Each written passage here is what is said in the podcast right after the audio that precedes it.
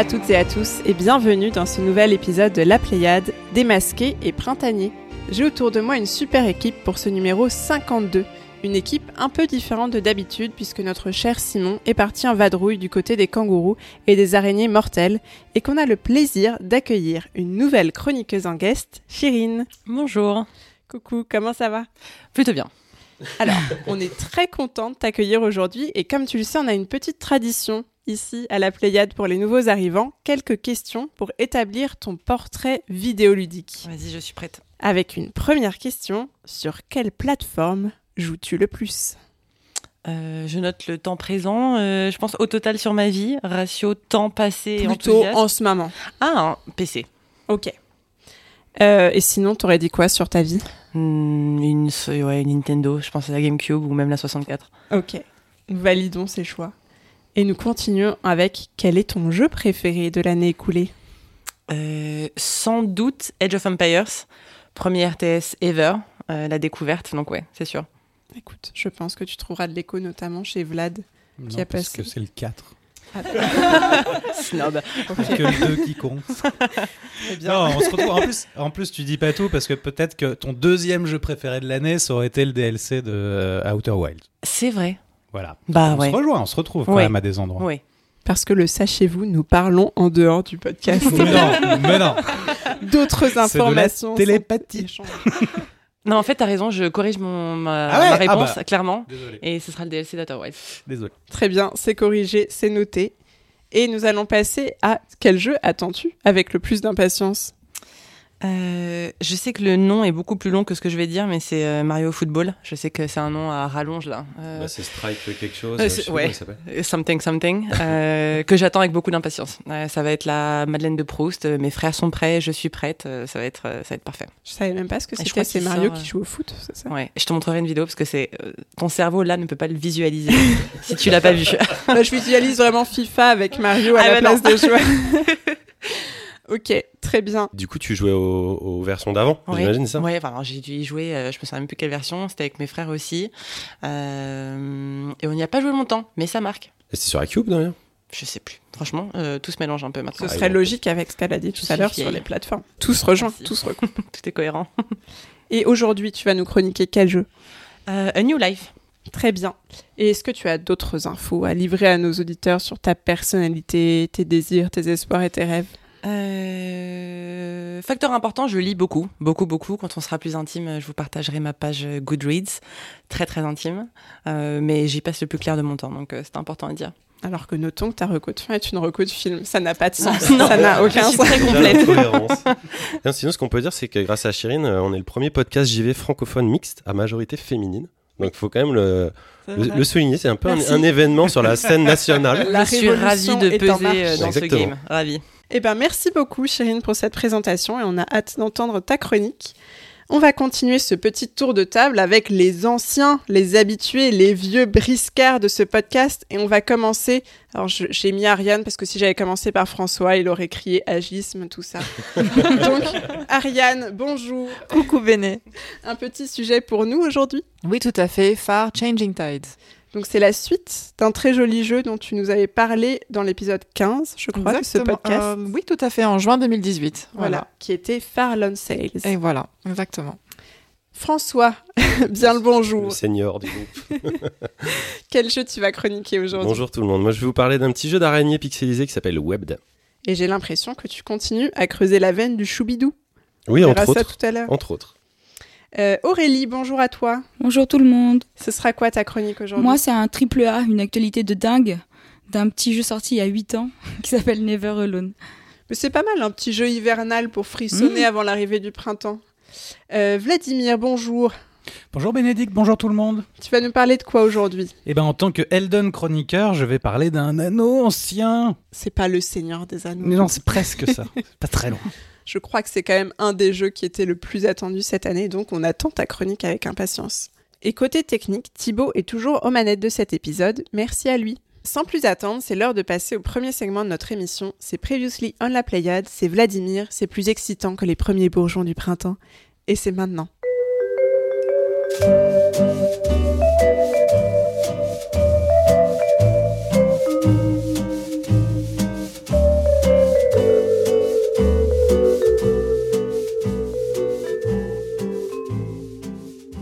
Et bourgeon du printemps et un peu de déception euh, pour Deadlighter qui nous dit sur le serveur Discord ce mois-ci euh, Coucou, ça fait plaisir de retrouver votre sympathique équipe dans mes oreilles.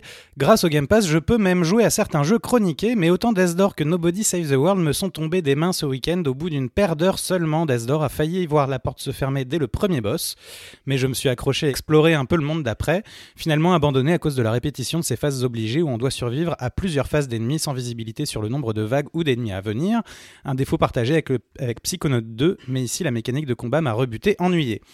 C'est ce non-plaisir à combattre, à combattre les Strums qui m'a aussi fait lâcher euh, Nobody Save the World et à entendre l'avis de Simon, j'ai gagné du temps de vie à ne pas insister. Dommage car je partais avec une grosse envie alimentée également par leur jeu sur Vita. Finalement, après ces deux déceptions du week-end sur le Game Pass, je suis tombé sur une pépite, The Artful Escape. Si vous aimez la musique, les artworks à décrocher les yeux, les aventures narratives, jouez-y Eh bien, merci beaucoup pour cette reco et euh, je précise que cet avis sur Death Door est partagé par Simon également. Oui, bah oui, ok, qui voilà. complètement lâché au premier boss, hein, c'est ce qu'il Exactement. dit la dernière fois. Euh, sinon, je voulais en profiter deux minutes. Euh, alors, ceux qui sont de, sur le Discord le savent déjà et l'ont vu passer l'arrivée du Choubibot, notre, notre bot à nous, qui va s'enrichir de fonctions au fur et à mesure pour l'instant. il permet déjà, et c'est déjà pas mal, de rechercher des, des, jeux ou des choses dont on a parlé dans la Pléiade.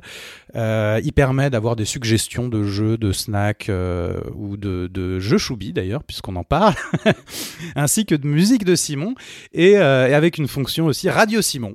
Assez incroyable, Ça, qui génial. permet d'écouter On retrouve toutes, les, euh, toutes les recos musicales de Simon euh, sur, un, sur un chaîne vocal dédié. Euh, alors, tapez slash et puis vous avez les commandes qui vont arriver. Est-ce que tu as aussi des portages à nous signaler? Alors absolument, Crusader Kings 3, alors ça c'était le lendemain du dernier enregistrement, j'étais vert euh, de l'avoir complètement manqué. Euh, J'en avais parlé à l'épisode 38, il s'est vu augmenter d'une extension gratuite intitulée Royal Courts. Euh, Disco Elysium, ça c'était l'épisode 32, a reçu sa jamais vu update. Deep Rock Galactic, ça c'est Simon qui nous en parlait à l'épisode 36, a lancé un Kickstarter pour financer son adaptation en, jeu de société. Hein, il demandait 200 000 euros, ils en ont reçu 2 millions et demi. Très bien, en trois jours. Euh, et à un niveau complètement différent, le char charmant RPG Time, euh, dont on vous parlait à l'occasion de l'Indicate 2019, fait par un japonais. Tu sais, un petit Ah, non, euh, RPG, euh, RPG Time, RPG Time, voilà. Ouais. Euh, C'était l'épisode 30, vient tout juste de sortir sur PC et sur Xbox. Eh bien, merci beaucoup Vladimir pour ce joli Previously on la Pléiade et on va enchaîner avec un petit tour des news.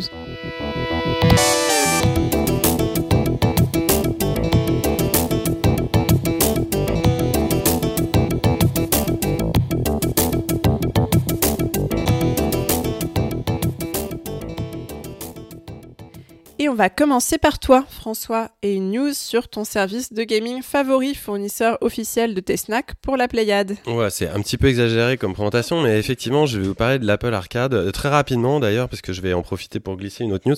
Euh, c'est un mini coup de gueule euh, que je voulais passer parce que oui, je suis client de l'Apple Arcade depuis depuis quasiment le, début et je trouve que c'est un service qui tient qui tient bien la route avec une une curation certes irrégulière, mais quand même quand même intéressante.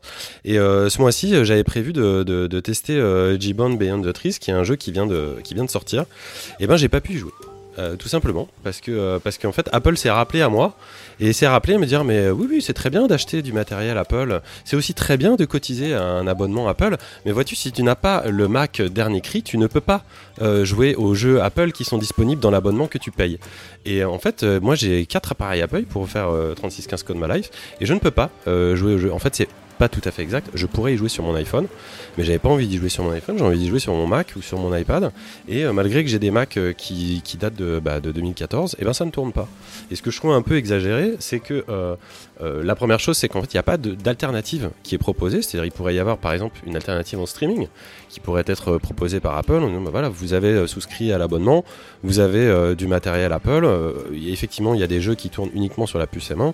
On va vous proposer de le faire sur cette solution alternative. Bah non, ça, n'existe pas. Donc j'ai fait chou blanc. Je dois dire en fait, j'étais très surpris. J'avais presque oublié cette logique-là qui est, voilà, qu'on qu'on qu'on impacte à Apple souvent. On, on reproche, pas, je trouvais pas le, le terme, on reproche souvent à Apple d'avoir ce- cette logique-là. On n'est on n'est pas sur un matériel qui, est, qui a 15 ans. On est sur un matériel qui a, euh, qui a 6 ans et qui est déjà obsolète sur un abonnement que j'ai déjà et sur lequel je, je ne suis absolument pas euh, bah, prévenu ni rien. Donc, euh, donc c'était un peu douche glaciale. Euh, j'ai pas pu jouer à ce jeu-là et euh, faites attention. Du coup, si vous êtes euh, vous-même abonné à l'Apple Arcade, vous ne pourrez pas jouer à tous les jeux qui sont sur l'Apple Arcade. Juste une précision, quand tu dis que tu peux pas y accéder, ça veut dire que c'est le hardware de ton Mac qui est trop vieux, c'est parce que tu n'as pas upgrade ton iOS ou c'est parce que le jeu lui-même ne- n'est fait que pour le nouveau Mac? Alors c'est connexe, les trois sont connexes puisque euh, effectivement, il faut y jouer sur la dernière version de l'OS. Qui elle-même est prévue pour être optimisée sur les Mac euh, qui ont euh, des puces M1. D'accord. Mais euh, un Mac qui n'aurait pas la puce M1 et qui est compatible avec la mise à jour OS pourrait tout à fait faire, faire tourner le jeu. Là où je trouve ça un peu euh, abusé, c'est que le jeu techniquement n'a pas besoin du tout de la puce M1 pour tourner. Il pourrait très bien tourner sur des versions OS actuelles euh, ou de deux générations antérieures. Et là, c'est vraiment poussé pour euh, pour de l'obsolescence qui, qui, qui n'a aucun intérêt, quoi. Donc, euh, moi, je te dis, voilà, je suis client, j'ai les machines, euh, je paye et je ne peux même pas jouer au jeu. Je trouve ça un peu un peu exagéré sur ce jeu-là. Ça serait un jeu en 3D ultra gourmand et tout ça, je, comprendrais plus. Là, je trouve ça un petit peu euh, un petit peu abusé. Du coup, je vais vous euh, faire une toute petite news parasite sur Heaven, qui est un jeu dont on, je crois qu'on n'a pas encore parlé euh, à la Pléiade, qui est un jeu qui est super. Et en fait, ils ont eu une, une mise à jour qui m'a, qui m'a, qui m'a intéressé et qui permettait simplement, euh, pas de, pas de, de nouveau co- contenu, mais qui permettait d'incarner un, choix euh, hétérosexuel à la base et qui ont fait une mise à jour pour que leurs personnages puissent, et leur histoire et leur jeu puissent fonctionner autour de, de, personnages de, d'autres genres, y compris de, de, personnages homosexuels. Et je trouvais que c'était hyper cool, en fait, comme mise à jour à faire sur un jeu qui était, qui était déjà existant, hyper euh, intégrant, je, je sais plus exactement comment, inclusif, merci. Euh, et voilà. Et donc ça, au moins qu'on finisse sur euh, Manus sur une, une bonne nouvelle, je trouvais que ça cool. Ça peut être généralisé, ça serait, ça serait très bien. Et j'ai hâte de faire le jeu du coup. Et toi, Bénédicte, quelle est ton news? Merci pour cette belle transition. Alors, on connaissait le potentiel ludique et addictif de Tetris, mais on connaissait moins le ressort thérapeutique de ce jeu vidéo euh, coloré.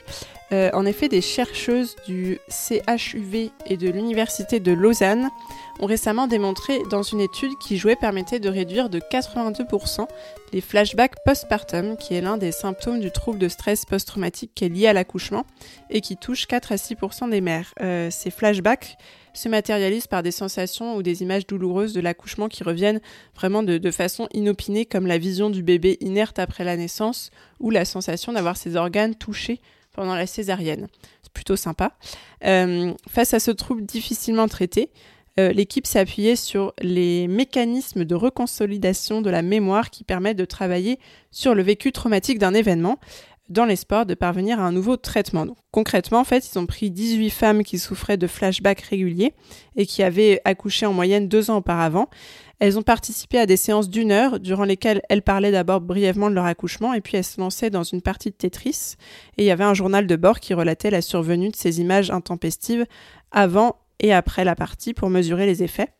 Euh, L'étude a montré des résultats vraiment encourageants qui pourraient élargir l'utilisation de la technique pour toute personne en fait qui a vécu un événement traumatique parce que c'est les mêmes euh, mécanismes même pour d'autres traumatismes.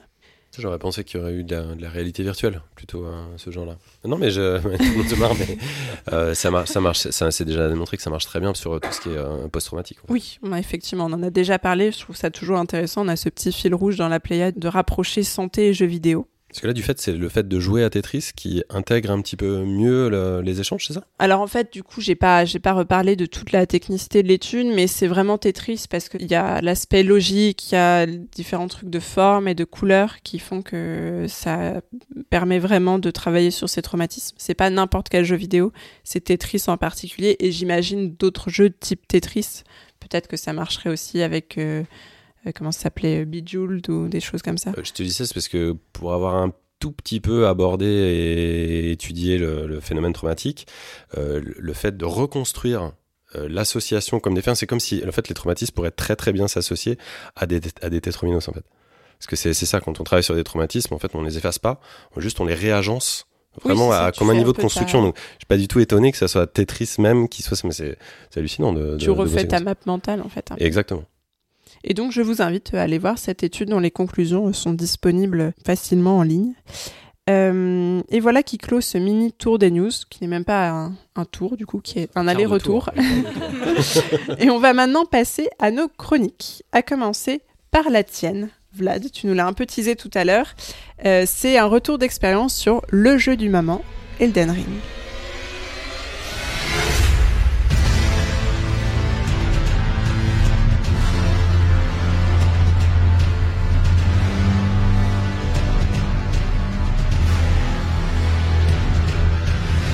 Tambour et trompette pour euh, le nouveau titre de From Software, euh, paru là en février euh, 2022, euh, quelques années après Sekiro qu'on avait déjà abordé ici.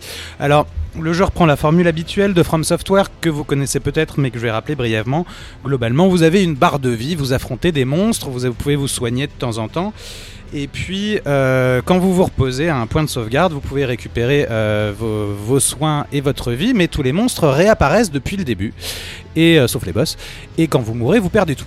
Globalement, c'est le principe. Avec comme nouveauté, alors il y aura une grande, la grande révolution pour les joueurs de Dark Souls, qui était leur jeu encore avant, c'est que vous pouvez sauter, ce qui n'était pas le cas avant.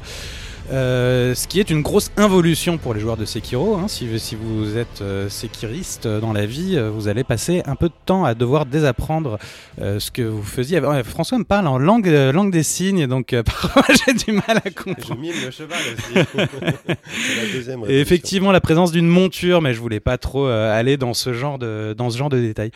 Donc, alors une histoire hein, sur laquelle je vais pas venir en détail parce que c'est une histoire de dark fantasy un peu compliquée. Euh, La légende veut que que George euh, R. R. Martin, l'auteur de Game of Thrones, euh, ait écrit la toile de fond du jeu.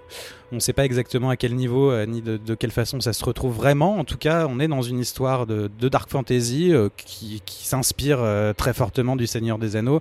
On voit les, ressemblances avec Game of Thrones, effectivement. On est lâché un peu au milieu de nulle part et en fait, on doit faire un peu ce qu'on veut parce que s'il y a une particularité de ce titre et des, titres de From Software en général, c'est qu'ils ne nous prennent absoluement pas par la main. Il n'y a, pas de journal de quête, il y a une, carte assez sommaire qui, donne assez peu d'informations. On doit essayer de se débrouiller par soi-même. Même l'interface utilisateur euh, de base dans le jeu, elle est optionnelle, c'est-à-dire qu'elle elle disparaît si, tu, tu n'actives pas une option pour l'avoir euh, pour l'avoir tout le temps. Donc on te laisse un peu euh, un peu euh, face à toi-même et décider de, de ce que tu veux faire dans un monde ouvert, très très ouvert, qui paraît au début un peu, on se dit bon, euh, ils vont, ils vont essayer de nous arnaquer avec leur, euh, leur pseudo-histoire de monde ouvert. En fait, non, pas du tout. C'est très très grand. C'est euh, très chouette. Il y a une, euh, il y a une direction artistique euh, très colorée, euh, assez incroyable. Moi, j'ai toujours l'impression de me retrouver dans des tableaux de, de Jérôme Bosch. Enfin, c'est, il y a des, des- il y a des, univers, euh, de- que ce soit de couleurs, de, paysages euh, infernaux, de, euh, monstres qui sont des, sortes de chimères euh, en- entre une nature, euh, un peu euh, terrorisante, euh, des humains toujours un peu altérés et un peu sales. Et, euh, on doit essayer de survivre euh, dans ce milieu-là. Euh, dans des combats, euh, bon, c'est du, c'est du jeu de rôle après, hein. c'est du combat à l'épée, on, est, on a une grosse armure, euh, enfin on Ou peut choisir Ou, ou à l'arc absolument, ou à la magie. c'est- Il y, a- il y a beaucoup de styles de jeu possibles. Ça fait partie des grandes libertés que- qu'offre qu'offre le titre. Et puis, euh, et puis encore une fois, on revient à une formule From Software, c'est-à-dire qu'à un moment donné, il y a des boss et il y a des combats de boss et les boss sont très gros et très très méchants. Euh, et là, c'est euh, c'est on passe un peu dans une autre séquence qui est euh, un peu celle de de la chorégraphie euh, avec l'ennemi où on doit euh, apprendre le, le, le, pattern. Ouais, j'ai essayé de trouver une traduction à la volée, euh, mais le motif ne fonctionnait pas évidemment. On doit apprendre le pattern, en tout cas le style de, de combat de de l'ennemi qui ne sera que celui de ce boss en particulier qu'on ne retrouvera jamais plus tard et on doit apprendre à danser avec lui euh, pour euh, euh, éviter ses coups, essayer de placer les siens et survivre. Ça peut être des combats très très longs, c'est en général très difficile. C'est un jeu dur évidemment, mais qui est pour moi je trouve plus facile que Sekiro à plein de niveaux. D'abord grâce à son monde ouvert. Finalement, aujourd'hui, c'est pas rare dans, dans, un jeu à monde ouvert que tous les ennemis apparaissent quand on se repose. Enfin, c'est même bien normal, sinon l'univers serait dépeuplé.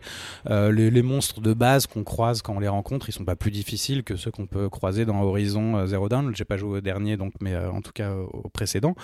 Et puis, il y a plein de mini-boss que je trouve relativement faciles, mais, mais, pourquoi pas? Après, je suis pas très bon à ce jeu, donc je vais pas trop me la raconter non plus. Mais, mais ça reste un jeu difficile et il y a, y a quand même justement ces boss qui restent un peu l'apothéose de, de, l'expérience euh, au-delà de, au-delà de l'exploration du monde ouvert. Même si Euh, même si l'exploration est aussi quelque chose de très important, je trouve qu'ils ont une, il y a une densité euh, d'événements et de euh, de lieux euh, à découvrir un peu partout euh, à laquelle je m'attendais pas du tout. Et encore une fois, ça se raccroche à ce truc où on nous prend jamais la main, c'est-à-dire qu'on nous dit jamais va là-bas, on nous dit jamais, enfin quand les PNJ te parlent pour te donner une quête, c'est toujours très cryptique. Tu sais pas euh, où est-ce que tu dois, tu vas aller, tu sais pas quoi t'attendre, quoi trouver, et surtout pas quoi gagner, ni euh, si ça vaut le coup de le faire. Et, euh, et donc en fait, à chaque fois que tu découvres quelque chose, t'as vraiment l'impression de l'avoir découvert par toi-même. Euh, c'est hyper gratifiant et euh, t'as aussi cette impression très étrange d'être le premier et le dernier humain qui, qui va tomber sur cet objet ou sur ce lieu, sur ce paysage, sur cette architecture. Euh, c'est, euh, je trouve, enfin moi je m'attendais pas du tout euh, à ça. Et c'est très très grand et il y en a beaucoup et il y en a un peu partout en fait. Et enfin moi ça me ça me fascine de bout en bout quoi.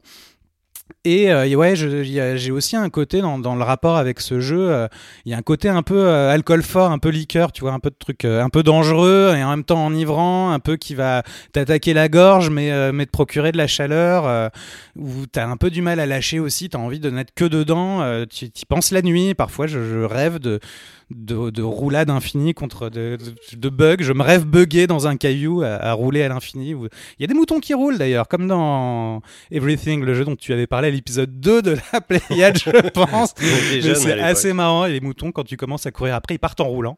Euh, tu même- L'humour japonais. Ouais, il y a humour japonais et en même temps il y a euh, From Software qui est pas très connu pour euh, pour la grande optimisation de, de ses jeux et euh, j'y joue sur PS4 alors ça c'est quand même important de le préciser Euh, graphiquement c'est vraiment pas terrible beaucoup moins moins beau que, que beaucoup d'autres jeux C'est un jeu crogène en plus. hein.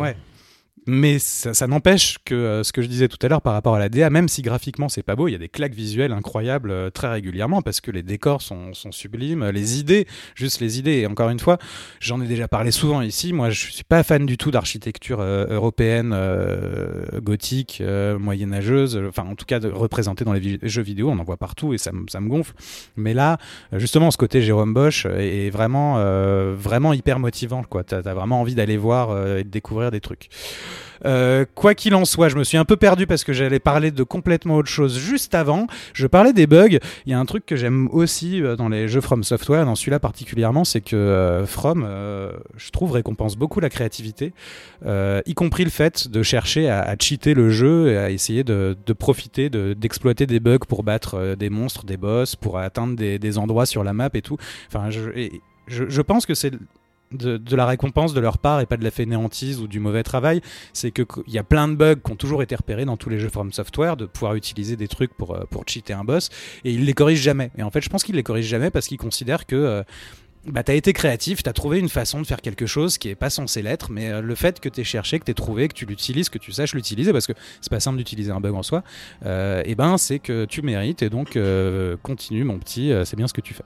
Et tout ça, je, trouve que c'est très gratifiant globalement, et, bref, c'est très grand, c'est très beau, euh, c'est très prenant. Faut pas avoir peur de ce titre si vous connaissez pas les jeux From Software, même si on dit que c'est très dur, c'est pas si dur. En plus, le jeu, si tu bloques sur un boss, c'est un monde ouvert, tu vas ailleurs, tu, vas apprendre des trucs, tu vas découvrir d'autres objets, tu vas progresser, tu vas revenir mieux équipé. Si tu bloques encore, le jeu te donne plein d'options pour, euh, pouvoir battre le boss quand même. euh. Enfin, c'est voilà. Là où Sekiro, si t'étais bloqué avec un boss d'un côté, bah de l'autre côté, t'avais un autre boss. Farmer ne servait à rien et t'avais juste à devenir meilleur toi-même. Là, tu, as plein de solutions de t'en sortir. Donc pour les nouveaux venus, c'est quand même euh, assez accueillant. Enfin, allez-y, euh, testez, euh, jetez-vous dedans, en gardant à l'esprit encore une fois qu'il vous aidera jamais. Le jeu, il vous prend pas par la main. tu peux passer, on l'a fait. Je joue avec Thibaut, on se passe la manette. Euh, on est passé à côté du tuto du début parce que il y a des trucs mal foutus aussi, comme le fait que tu peux passer à côté du tuto, comme le fait que tu peux euh, jouer 3 heures sans, sans, débloquer la mécanique de montée de niveau. Il y a des trucs pas très bien faits, mais ça n'empêche. euh, c'est, faut, enfin voilà, c'est très très bien. Ariane. Oui, alors en fait j'ai deux questions qui sont liées par rapport au monde ouvert et euh, la linéarité. Est-ce que quand tu choisis une classe au début, tu gardes la même classe pendant toute la partie ou toute l'aventure? J'imagine que tu peux changer euh, plus tard. Ah, Nous, on n'en est pas à ce niveau-là. En tout cas, euh, l'idée, c'est que tu choisis une classe et que tu y restes. Après, les, les classes sont perméables les unes entre les autres. Euh, elles sont surtout euh, à l'origine euh, un, un, ensemble de, de, de stats euh, prédéfinis, quoi, des, des niveaux de compétences euh, prédéfinis que tu peux ajuster. D'ailleurs, tu peux commencer avec euh, une classe à poil où tu as tes niveau 1 et tu as toutes tes compétences niveau 10. Et comme ça, c'est toi qui choisis vraiment ce que tu veux construire comme personnage. Le, le- le- le jeu est très euh, laisse très une très grande liberté à l'approche euh, des combats en général. Et euh, tu peux être euh, très agressif comme tu peux être très défensif comme tu peux être très dans l'esquive comme tu peux être très à la magie comme enfin oui tu peux être même beaucoup dans, dans la dans la, la, discrétion et, une approche plus infiltration du jeu. Il y a des phases où tu as un peu l'impression d'être dans MGS5 finalement sans, les ballons évidemment mais enfin voilà il y a beaucoup de liberté. Et je, je pense pas qu'être dans une classe soit très bloquant. En revanche, quand tu vas te lancer au bout d'un certain temps euh, dans euh, parce qu'il y a, je crois, 7 ou 8 stats principales, euh, tu vas en privilégier 2 3 et une fois que tu vas te lancer dans un truc, bah vaut mieux persévérer là où tu as commencé que essayer de, de, de tout niveler quoi mais euh, D'accord. Donc du coup, est-ce que comme c'est un monde ouvert et que c'est très grand, il y a plein de choses à faire. Est-ce qu'il y a une, est-ce que c'est, il y a une rejouabilité agréable, tu penses, ou euh, pour changer le, enfin, si tu fais le boss avec un guerrier, est-ce que tu as envie de le refaire avec un mage ou des choses comme ça, ou c'est très long? Ah, une rejouabilité des Oui. combats en eux-mêmes, euh, je pense que oui. Euh, nous, on n'est pas arrivé à un moment où on peut. Je crois pas hein, qu'on puisse rejouer les combats de boss qu'on a déjà fait, mais à mon avis, ça viendra. En tout cas, c'était le cas dans Sekiro. Euh, ouais, je pense que oui, carrément, oui. Oui, oui, je pense que c'est. euh, de toute façon, il y a. bah, y a toujours, encore une fois, l'alcool fort. Enfin, il y a un rapport un peu de, de difficile avec ces combats de boss qui sont des choses qui vont en, plus Thibaut et moi on est un peu débiles on est des tryharders donc on va vraiment passer énormément de temps à réessayer à l'infini quand bien même on n'a pas le niveau pour le faire quand bien même euh, on n'a pas tout compris quand bien même on n'est pas au bon endroit au bon moment on va réessayer à l'infini de battre le même boss. On va y passer des jours parce qu'on est con. Euh, mais euh, du coup il y a ce rapport aussi de frustration de, de trucs où tu vas, tu vas mourir alors que le, le, le boss tu l'as mis il, restait, il lui restait 3 PV et, mais euh, ça reste quand même euh, enfin très agréable de même pendant le combat quand tu as enfin quand tu compris un pattern quand tu réussis un mouvement pour la première fois ou même pour la deuxième ou même pour la dixième fois parce que ça y est, ça veut dire que tu as, vraiment intégré euh, dans jusqu'au bout de tes doigts et au bout de tes mains euh, le, le fonctionnement du boss. Euh, et donc le refaire c'est oui c'est toujours agréable Ok. Euh, Bénédicte, vous voulez dire un truc? Euh, oui, euh, pour quelqu'un comme moi qui n'a jamais joué à Dark Souls, pardon, euh, est-ce que je peux Trop commencer mignonne. par euh, Elden Ring je joue pas à Dark Souls non plus hein. mon, vraiment moi mon, mon From Software à la base c'est Sekiro Dark Souls je Et les ai vus euh, je les ai touchés et... ah non non, non bah, vaut mieux ne pas avoir joué à Sekiro pour jouer à Elden Ah oui, Ring parce que tu disais Ouais. qu'effectivement il y avait. tu dois désapprendre énormément désapprendre. Euh, oui, oui, je pense que tu peux, oui. Enfin, en sachant que c'est un jeu difficile, exigeant, et euh, que euh, tu vas être laissé à toi-même. Mais euh, oui, oui, je pense que complètement.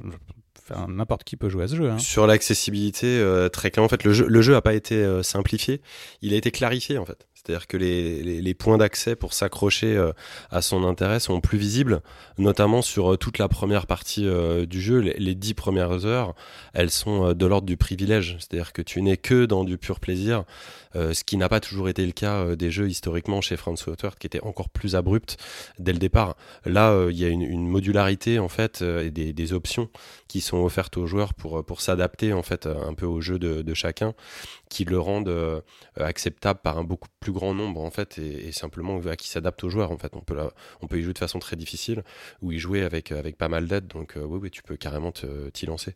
Moi, un truc que, que Vlad n'a pas dit qui, qui m'étonne un peu, mais euh, c'est parce que c'est un garçon nuancé, c'est il faut quand même euh, envisager le fait que c'est l'un des plus grands jeux de ces cinq dernières années. Moi, ça fait très longtemps que j'ai pas eu sur une période aussi continue un plaisir de jeu de cette intensité, d'autant plus sur un jeu qui n'est pas new gen, enfin next gen, et sur un jeu qui m'offre un gameplay euh, basé sur du monde ouvert, qui était quand même la base euh, du gameplay des- de, ces dix dernières années, pour un studio qui en fait son premier jeu en monde ouvert. Et c'est une leçon euh, admirable. C'est incroyable. Euh, Vlad, tu disais qu'on on se retrouvait un peu face à soi-même. Euh, non, en fait, c'est le sujet euh, du jeu, c'est qu'on se retrouve complètement euh, face à soi-même. C'est même ça l'intérêt, c'est le dépassement de soi, c'est d'essayer de comprendre quand on se retrouve face à des murs que euh, on peut euh, les dépasser euh, soi-même et qu'il faut pas en avoir peur. Il faut aussi regarder le, le level design et le game design de cette manière où quand on est face à un mur, c'est qu'on doit le contourner et non pas forcément jouer comme vous deux et se taper la tête contre le mur et essayer de basse. Mais pourquoi pas? C'est Ça peut être une une manière. façon. C'est une Exactement. façon. Je le respecte. C'est c'est une manière. Mais disons que pour les gens qui voudraient progresser plus vite. Ce sont des, des, manières de, faire. Euh, moi, je, on, pourrait, on pourrait coller des, centaines d'analogies euh, sur ce jeu. Moi, euh, au début, j'étais frappé par le, autant de plaisir. Puis après, je me suis dit, c'est un peu comme la piscine.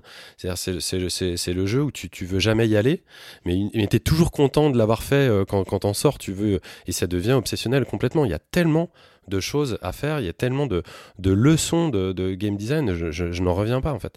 Ils, ont, absorbé tous les jeux qui existaient. On n'a pas cité Zelda, on n'a pas cité tous les open world games, ils ont redéfini ça à leur sauce, et, ne serait-ce que le, le fait, je me, rappelle de, Red Dead Redemption, euh, avec les leçons de game design, ils nous disaient, bah voilà, dans Red Dead Redemption, on est sur une route, et puis on avait des game designers qui, qui ont étudié le fait que toutes les 30 secondes, il devait arriver quelque chose, sinon le, le joueur s'ennuyait, et donc on pouvait voir un peu les, les patterns comme ça sur la map qui étaient vraiment calés 30 secondes de, cheval.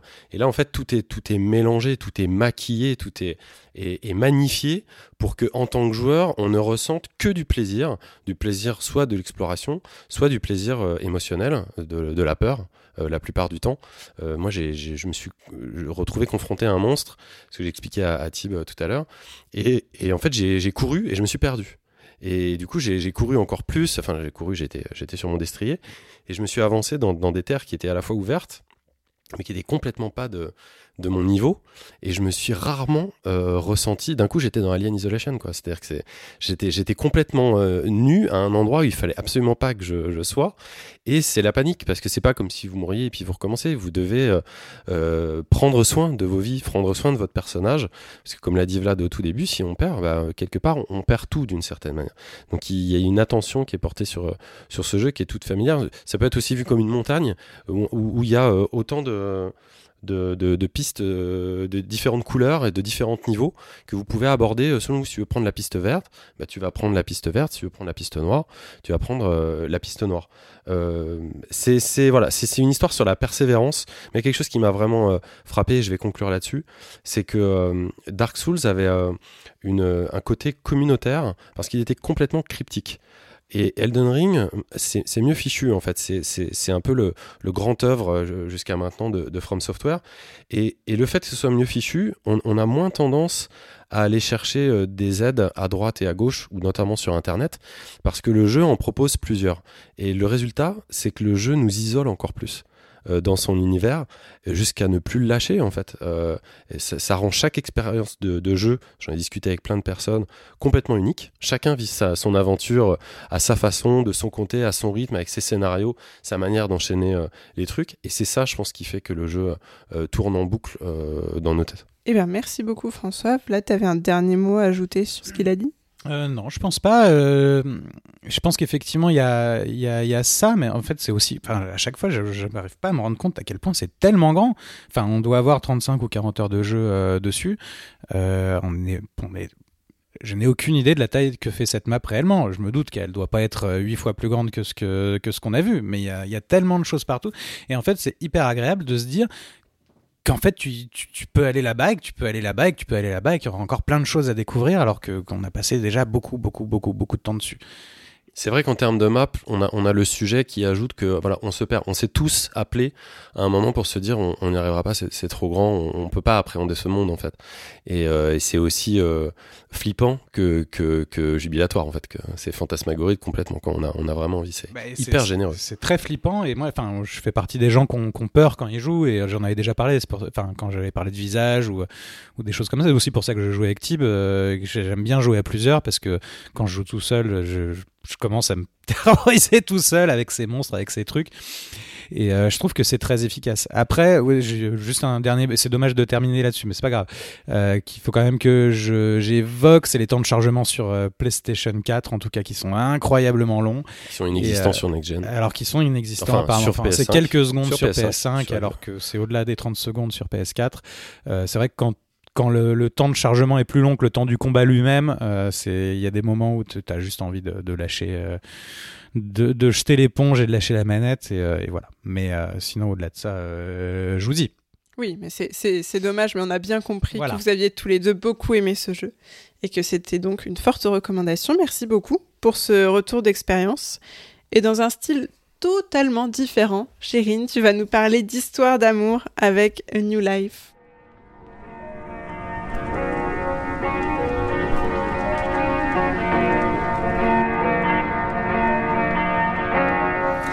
Oui, si je peux filer ta métaphore, euh, Vlad, euh, si toi c'était de l'alcool fort, moi je pense que ce sera du chocolat chaud. Ça peut être sucré, ça peut être amer, ça peut être épais. Bref, c'est un peu, euh, c'est un peu comme euh, pour chacun ce qu'il veut. Euh, le jeu c'est euh, A New Life, qui est un visual novel, un slice of life euh, visual novel, sorti en 2020, qui a été créé, développé, édité par Angela Lee. Euh, le pitch, c'est une histoire d'amour saphique condamnée euh, sur fond de, douce amertume et de et si j'avais fait ça, est-ce que ça se serait passé autrement? Euh, On y suit l'histoire de May et Auguste qui tombent amoureuses. Et on suit en fait toute leur relation from la rencontre tout euh, la fin euh, que je ne vais pas spoil évidemment et en fait euh, le but du jeu qui est un jeu à fin multiple c'est d'explorer cette relation de de- d'identifier quels sont les impacts des choix de ces personnes sur leur vie, sur leur trajectoire de vie, sur leur relation, sur leur trajectoire solo. Moi, sur le papier, il y a, il y a tout pour me plaire. hein. J'adore le narratif, euh, j'adore les histoires d'amour condamnées, euh, j'adore euh, l'exploration de, l'effet papillon, surtout sur des vies humaines. C'est un jeu qui est bien ancré dans la réalité.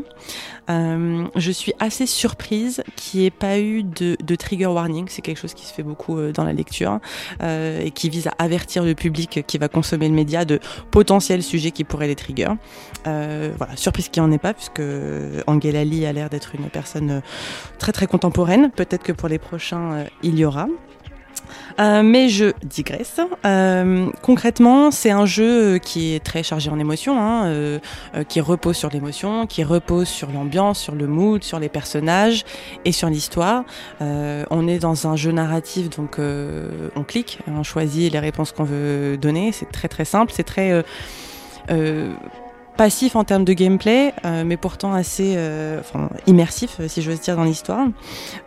Et, quand ça fonctionne, puisque j'entends tout à fait qu'on peut ne pas forcément adhérer à cette charge émotionnelle dans un jeu, moi j'ai été la chercher pour le coup, j'y allais en quasi toute connaissance de cause, mais quand on adhère, c'est un peu méta, on est nous aussi à l'affût de d'options dans cette relation. Est-ce qu'on peut faire mieux? Est-ce qu'on peut faire plus? Est-ce qu'on peut faire autrement? Et si là, je reviens sur ce moment-là, comment ça va se passer? Euh, Ce qui est le cas d'ailleurs du personnage principal, euh, de, l'héroïne qu'on suit. Euh, on l'accompagne dans une quête. effrénée, am- amère, mais, mais aussi optimiste et, encore une fois, quand on est dedans, ça le fait. Moi, en tout cas, ça m'a, ça m'a transporté, c'est peut-être un peu fort, mais, mais ça m'a plu. Je demandais et j'ai eu à peu près euh, ce que je voulais. Et puisque c'est un jeu qui est euh, euh, sur, sur cette émotion-là, en fait, euh, c'est très direct. Être pris par la main, dire qu'on que j'ai été prise par la main, c'est peut-être un peu trop attentéiste, mais c'est clair en fait. On commence le jeu, on, commence cette, cette histoire d'amour au point A, et très vite en fait, on nous montre où est-ce qu'on peut avoir un point B, un point B prime, où est-ce qu'on peut faire un choix qui va changer la suite. Voilà, c'est c'est direct et ça fonctionne. Si j'avais dû chercher, euh, je pense que ça aurait été euh, un peu plus compliqué. Tout à l'heure, je parlais du fait que euh, le jeu était complet, si j'ose dire. On a euh, beaucoup de générosité, je trouve, dans ce jeu, euh, à plusieurs niveaux. Le premier, il est au niveau euh, de l'émotion, réellement, euh, mais aussi au niveau de l'ambiance, en fait, ce qui amplifie quelque part cette émotion. Angela Lee, c'est elle qui, évidemment, a créé le jeu, créé le design, les dessins, mais c'est aussi elle qui a créé la musique. La musique Lofi, que je découvre. ça fait des années que je vois des playlists YouTube qu'on me propose. Lofi, Lofi, Lofi. Maintenant, je sais ce que c'est. J'ai été faire un petit tour sur Wikipédia, donc euh, ça y est, c'est intégré. Et c'est agréable. C'est, je sais pas si les personnes qui écoutent de la SMR ont ce feeling un peu, un peu planant. euh, pour ceux qui ont des problèmes d'anxiété, vraiment c'est très très très détente Euh, et ça m'a plu. Ça participe aussi au fait qu'on est dans une petite bulle dans ce jeu. Ça se consomme, ça se mange, ça se boit et c'était c'était vraiment voilà généreux en ce sens. Je pense que je suis un peu greedy du coup, mais j'aimerais qu'il y ait un peu plus de générosité. Euh, c'est un jeu court, c'est un jeu de moins d'une heure pour débloquer toutes les fins euh, possibles, mais j'aurais aimé peut-être un autre euh, POV, un autre point de vue. On suit un seul personnage, idéalement, j'aurais aimé en avoir deux. Il y a une, cinématique dans le jeu où je pensais que ça allait se faire, et je pense que je suis partie trop loin dans ma tête, du coup j'ai été auto-déçue, euh, puisque vraiment j'ai refait le jeu, et en fait il n'y avait aucune prémisse qui laissait penser que euh, on jouerait plusieurs personnages, mais voilà, j'aurais aimé peut-être euh, un peu plus en ce sens-là. Je dis qu'elle est généreuse, mais en fait, je voulais plus. Et au final, ce jeu qu'on m'avait teasé comme la claque émotionnelle que j'aurais cette année, peut-être que ça a aussi créé trop d'attentes. Enfin, je pense que le problème vraiment c'est moi, mais euh, j'ai pas eu cette claque. J'ai été euh, engagée, emportée dans l'histoire. Je voulais vraiment faire les bons choix et aller et être satisfaite. Et j'ai bu vraiment toute cette, euh, cette amertume, mais euh, voilà, ça n'a pas été. euh, j'ai pas pleuré. J'ai lu plein de commentaires et plein de reviews de personnes qui euh, lacrymalement se sont voilà se sont emportées là-dessus. Et voilà, ça n'a pas fait. ça, n'a pas eu cet effet. Je guetterai les prochains jeux et les jeux passés aussi dans Gelali, euh, puisqu'on est toujours dans une dans ce genre de de mood, si j'ose dire. Euh, Peut-être que le prochain euh, me touchera vraiment, euh, me bouleversera plus. Toucher, oui. Bouleverser, non. Après, c'est peut-être aussi parce que les gens se sentent plus proches de, de ce qu'ont vécu les protagonistes à l'intérieur du jeu que toi aussi, je sais pas. C'est vrai. C'est une hypothèse. Hein. C'est vrai, c'est vrai, mais euh, quand je disais que sur le papier, euh, ça avait tout pour me plaire, c'est que se poser des questions. Et si j'avais fait ça et comment ça se passerait, euh, c'est mon grand kink. Donc à la rigueur, vraiment, j'étais prête pour Ouais. euh, pour gérer l'histoire. Donc euh, je pense que j'ai dû trop attendre. Et au niveau de la, de la, de la scène, enfin, ça se passe où en fait? Tu tu as pas dit où est-ce que ça se passe? C'est décrit ou pas? C'est je aux crois États-Unis, pas. Oui, en Asie, tu devines que c'est aux euh, États-Unis. Euh, c'est dans une ville euh, moderne. Il me semble qu'à un moment il y a un screen où on dirait les, les immeubles résidentiels euh, new-yorkais, euh, quelque chose comme ça. Mais c'est pas, c'est ancré dans le présent, c'est contemporain. Ça pourrait être partout dans le monde occidental, mais c'est pas ça qui compte. Parce que je lis en même temps que tu parlais, je regardais un peu ce que- Elle ce qu'elle oui. faisait. et apparemment, elle est, elle est étudiante encore à Stanford, donc en, en Californie. Elle. Oui. Ces persos s'appellent May et Auguste, donc euh, voilà, on, on devine que c'est côté US. Ariane, vas-y. Oui, en fait, euh, donc j'avais vu avec Chérine, j'avais présenté un, un de ses titres euh, en 2018 qui s'appelait You Left Me. Et en fait, euh, en fait, les, les œuvres euh, d'Angela sont très, euh, c'est vraiment par coïncidence en fait. Si on joue au jeu dans une certaine période de notre vie avec un certain mood, ça peut être incroyable. Et puis, et puis après, on peut jouer au même jeu à un autre moment et en fait, ça nous fera, ça nous fera rien. Et c'est euh, c'est la particularité, je trouve, d'Angela, c'est qu'elle a, si jamais on, elle, elle touche une corde sensible de notre vie à ce moment-là, parce qu'on a eu un décès, une fête amoureuse, parce qu'on a rencontré, rencontré quelqu'un, ça peut vraiment décupler énormément ce, ce qu'on vit dans la vraie vie avec. euh, avec son, son, son touche artistique, son choix de musique, Mm. ça peut être euh, vraiment très fort. Euh, tu as pris le parti de dire Angela, mais moi de dire Angela. Du coup, je, je- je me sens ridicule parce que je pense que c'est Angela. Donc partons du principe que c'est Angela. Euh, il me semblait que c'était le jeu Missed Messages. dont Aussi. tu avais parlé, toi. C'était Oui. pas celui-là Alors j'avais fait après en snack une reco sur l'œuvre en général de, Ah oui, d'accord. Angela, il y avait aussi Miss Message dedans, etc. C'était euh, il y a quelques années. Donc c'est une artiste que j'aime beaucoup, en fait, euh, qui m'inspire beaucoup. Et euh, voilà. Ça. C'est ce que m'avait dit le Choubibot. sur Oui, mais tu demandes au Choubibot et après tu supprimes ces messages pour pas qu'on le voie. Donc non, on je supprime savoir. pour ne pas Plus- polluer plus ensuite notre. C'était en mai 2018, euh, Pléiade euh, 14, c'est ça que tu voulais dire, non? Le, le You Left Me que, dont, on- Et Missed. Messages, c'était l'épisode 44. Oh, je notais d'après le Choubibot. Euh, Aurélie, tu avais une Euh, question. T'as utilisé le terme trigger, non? Ouais. Mais alors moi je le connais pas. Enfin je pense Oui, le comprendre sans le connaître. Trigger Et warning aussi. Ouais. Euh, exemple pratique, euh, tu lis un bouquin et euh, les premières pages, c'est ce livre mentionne euh, de la violence domestique, euh, euh, de l'inceste, des ruptures compliquées, euh, des problèmes de santé, du suicide, voilà, des choses qui peuvent. Choqué. qui peuvent choquer, plutôt résonner plus ou moins fortement euh, chez des personnes qui peuvent potentiellement mal réagir si elles sont pas briefées auparavant. Voilà. Et, et, euh, c'est assez ancré vraiment dans le contexte euh, des dernières années et euh, peut-être que ça l'aurait mérité pour certaines personnes. Et de- seconde question, je- quand je regarde les images, c'est deux femmes? Oui. Donc Auguste, c'est le nom de l'autre femme. Tout à fait. Ok. Je sais pas si j'ai dit effectivement, mais le pitch c'est euh, Histoire d'amour condamnée euh, saphique. Vladimir. Oui, euh, tu disais que c'était, euh, ça n'était pas euh, la, la, la baffe émotionnelle attendue euh, de l'année, euh, mais c'est quand même une baffe émotionnelle et c'est quand même suffisamment rare pour. Et venant, alors moi je la connaissais que de ce qu'avait pu en dire Ariane il y a 4 ans, donc autant dire que je ne la connaissais pas euh, et que je enfin voilà, tu vois, c'est pas un jeu que je serais allé chercher, c'est un jeu extrêmement indépendant. Elle est étudiante, euh, elle est très peu connue, c'est pas c'est pas quelque chose sur lequel on s'attend à tomber, donc c'est quand même suffisamment rare, précieux, euh, euh, fragile pour pour être important quoi. Enfin, Oui, oui, c'est ça qui a fait monter la hype, si j'ose dire. Mais c'est ça qui a fait émerger ce jeu de façon pour que ça atteigne mon cercle, hein, qui vraiment n'est pas de base très très pointu. Et comme tu dis, le fait que ce soit touchant, c'est tout le package, hein, la musique, le dessin et l'histoire, euh, ça fonctionne, euh, ça fonctionne euh, rarement. Et moi, c'est le deuxième euh, jeu visual novel auquel je joue. Euh, je pense que j'y penserai pendant un certain temps. ouais, bah, c'est quand même suffisamment remarquable pour pour le dire. Après, je crois que t'as pas trop parlé du dessin lui-même? Enfin, moi, c'est un type de, de dessin, pas, pas croquis, mais euh, euh, un peu simple, euh, que, que je trouve hyper intéressant parce qu'il y a un côté journal intime de, de, de, de- de dessin que tu vas faire dans ton vrai. propre carnet. C'est vrai, j'ai pas osé, ça me paraissait tellement subjectif en fait. Bah ouais, mais en fait, je trouve que c'est ça qui est. Enfin, tu vois, il y a plein de visual novels qui vont être très euh, sur un, un- un truc un peu japonisant Ouais, ou très. Oui, animé ou, euh, ou très très pastel. C'est vrai. euh, ou- C'est vrai. Non, là, il reprend des codes euh, euh, vraiment intéressants.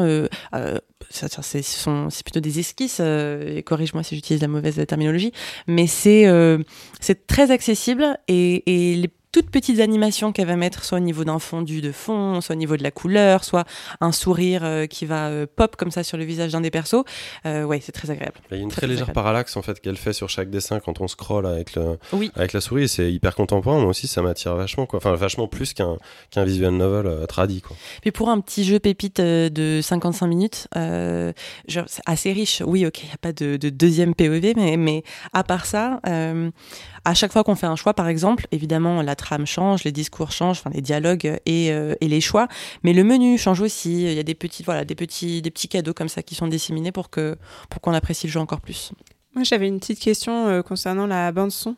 Euh, tu as dit donc que c'était euh, Lofi, c'est assez beau euh, ce qu'on a pu entendre, et que tu avais découvert ce que c'était que le Lofi sur Wikipédia. Peux-tu éclairer nos auditeurs sur ce courant? S'il y a des amateurs qui, nous écoutent, euh, prenez ça comme une façon euh, très vulgarisée de parler de cette pas notion. jugé. Euh, je sais que Lofi, c'est pour low fidelity par rapport à high fidelity, mais concrètement, c'est de jouer sur des sons, ce qu'on appelle sales, et ça part du, du, du, du- de la musique un peu euh, lounge comme ça, au rock. Hein, c'est vraiment très, euh, ça couvre euh, beaucoup de genres.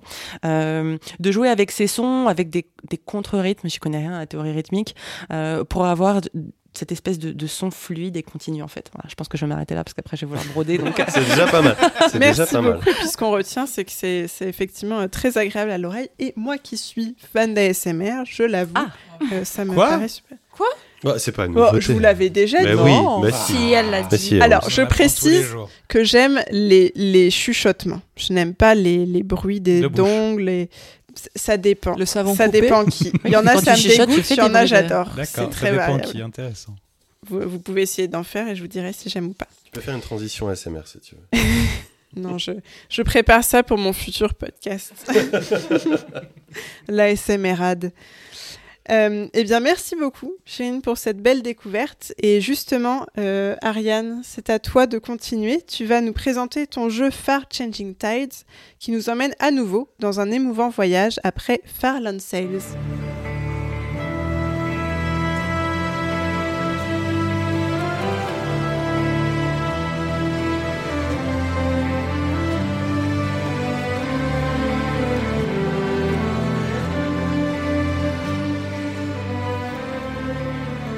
Alors, Far Changing Tides, donc c'est un jeu, c'est le deuxième épisode de- studio Okomotive qui est à Zurich, en Suisse.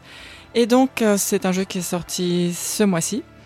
Et c'est euh, donc, c'est parti de la saga Far. C'est pas vraiment une suite, mais j'en parlerai pas plus pour ne pas spoil.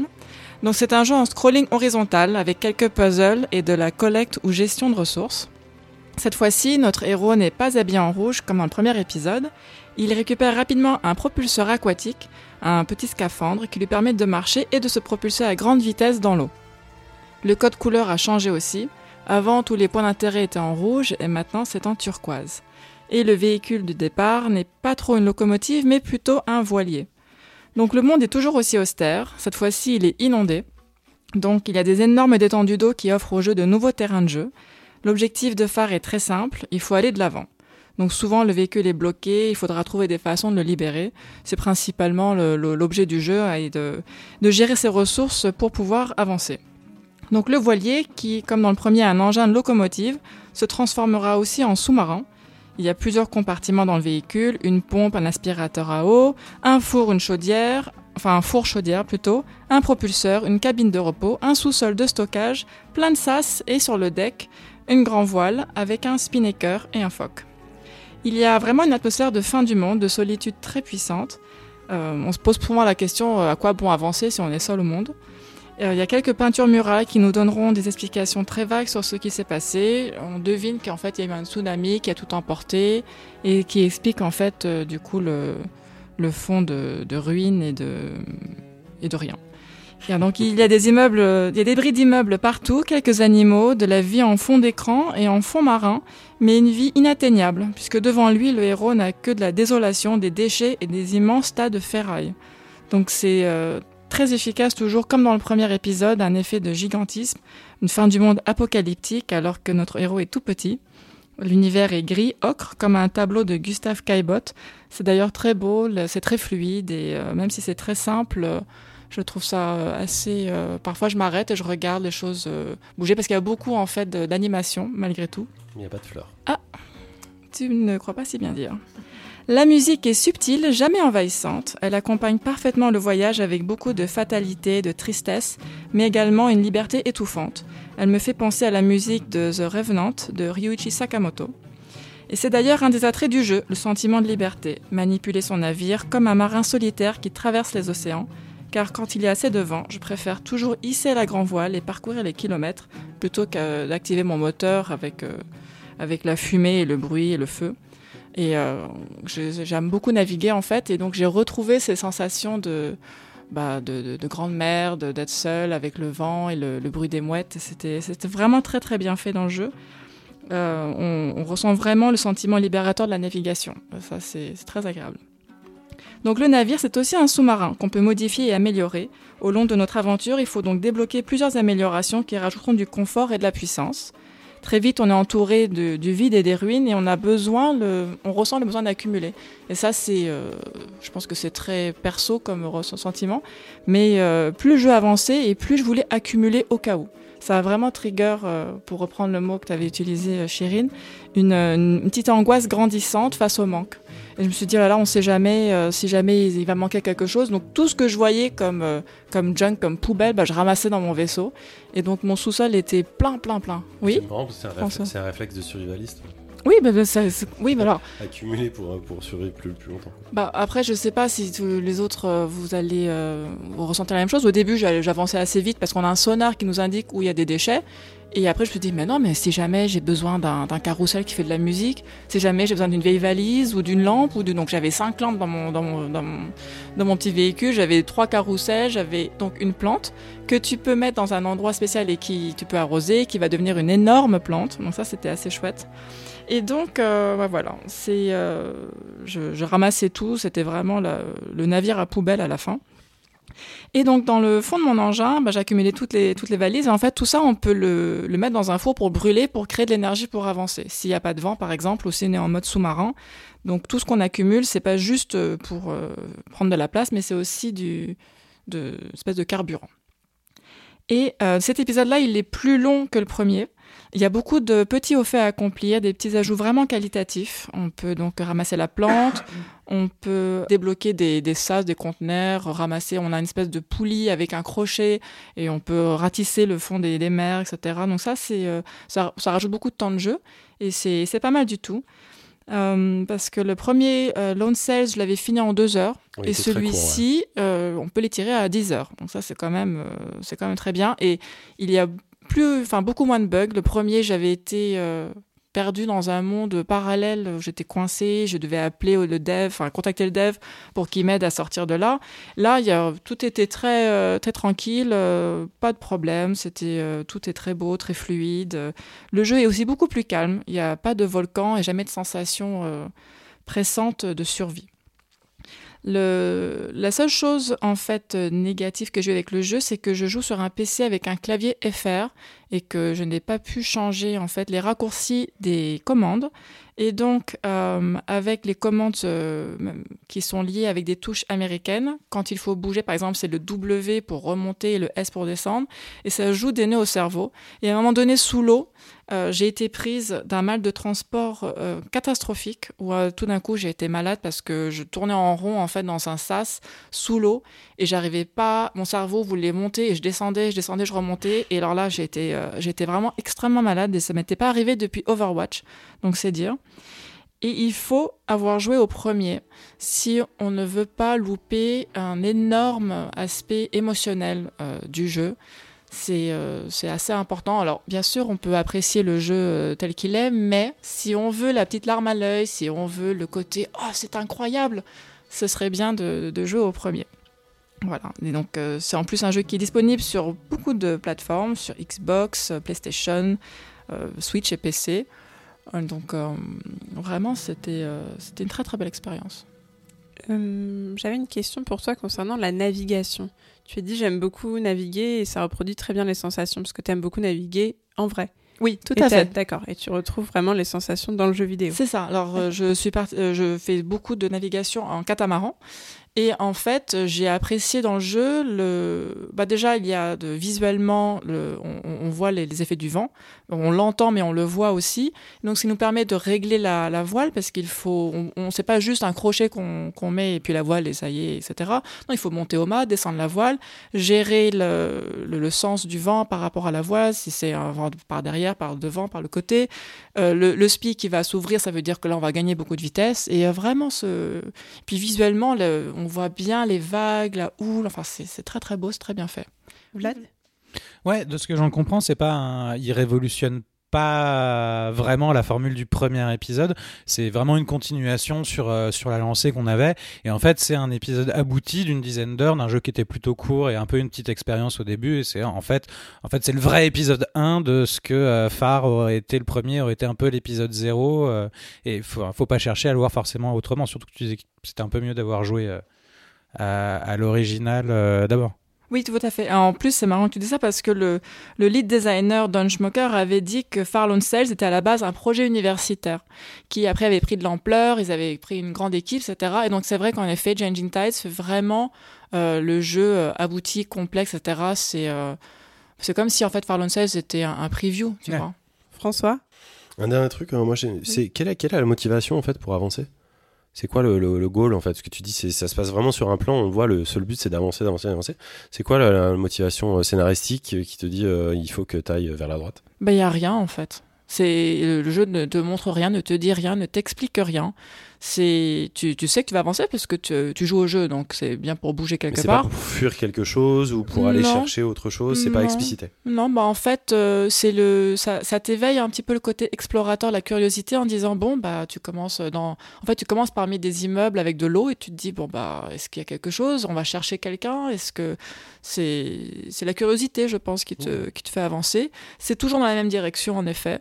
Après c'est en haut, en bas selon si tu es sur l'eau ou sous l'eau mais euh, tu, es... peux te déplacer dans ton véhicule aussi. Voilà, ça c'est génial. Aménager ton véhicule comme tu veux. Tu mets tes petites valises ici, tu mets ton petit truc là. Euh, il y a toujours cet espoir de, de croiser quelqu'un ou de d'avoir une petite récompense à la fin, quelque chose qui, dit que, qui te dit que ce voyage n'a pas été en vain. Et euh, ça, je ne dirais pas s'il y a en effet la récompense, mais en tout cas, c'est la carotte sur le bâton. Merci beaucoup, Ariane, pour ce retour d'expérience. Et Aurélie, c'est à ton tour, tu vas nous parler d'un jeu de plateforme dans les terres inuites avec Never Alone Arctic Collection.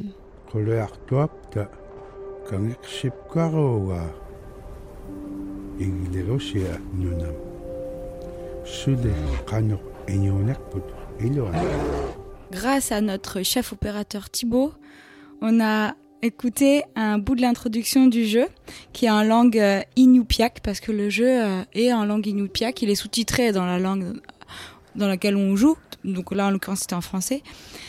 Mais euh, ça veut dire nos histoires nous aident à comprendre comment notre monde est organisé et la place que nous y avons. Donc on va jouer dans cette histoire une petite fille qui doit sauver son village d'une énorme tempête. Donc cette petite fille s'appelle Nuna et elle est accompagnée de son petit renard qui s'appelle Fox. Comme tu l'as dit, c'est un jeu de plateforme qui euh, mélange du, des puzzles. Il y a une partie plateforme, une partie puzzle. Euh, la partie puzzle, c'est parce qu'on peut jouer soit le petit renard, soit la petite fille. Soit on joue tout seul et on alterne. Euh, là, j'ai joué sur Switch, donc avec la touche X, le personnage. Soit on joue à deux. Et donc, euh, tout à l'heure, je disais dans l'introduction, quand je disais bonjour, que c'était un triple A. C'est évidemment pas un triple A. Et je disais qu'il était récent de 8 ans. C'est parce qu'il est sorti il y a 8 ans une première fois sur les consoles PS4 et Xbox One. Et que là, il a à nouveau une refonte sur la Switch. Et je trouve que c'est un peu la meilleure plateforme sur laquelle il aurait pu être adapté parce qu'il y a ce côté euh, convivial, deux joueurs, euh, compte pour enfants. Et j'avais vraiment envie d'en reparler. Moi, j'y ai joué il y a 8 ans et là, je l'ai, racheté, hein, je l'ai racheté pour cette console en me disant que euh, c'était c'était vraiment très bien pensé pour euh, pour être joué à deux. Euh, S'il y en a qu'on joue à la version PS4 et 360, il a agrémenté le jeu euh, d'une autre histoire qui s'appelle euh, Fox Tales. C'est un petit DLC euh, qui est offert avec le jeu qui raconte une autre histoire. Donc là, en l'occurrence, dans Never Alone, on joue cette petite fille et le, le, le renard qui doivent sauver le village. Euh, c'est très euh, on va dire euh, pas caricatural mais c'est très euh, c'est très codifié plateforme. On avance de gauche à droite euh, on saute pour éviter euh, les trous on saute pour monter de rocher en rocher. Euh, le, la petite fille elle peut pousser des objets attraper des choses mais elle est plus lente que le renard qui lui court plus vite saute plus haut et est plus agile. Donc il faut alterner l'un et l'autre si on joue seul pour réussir certains puzzles.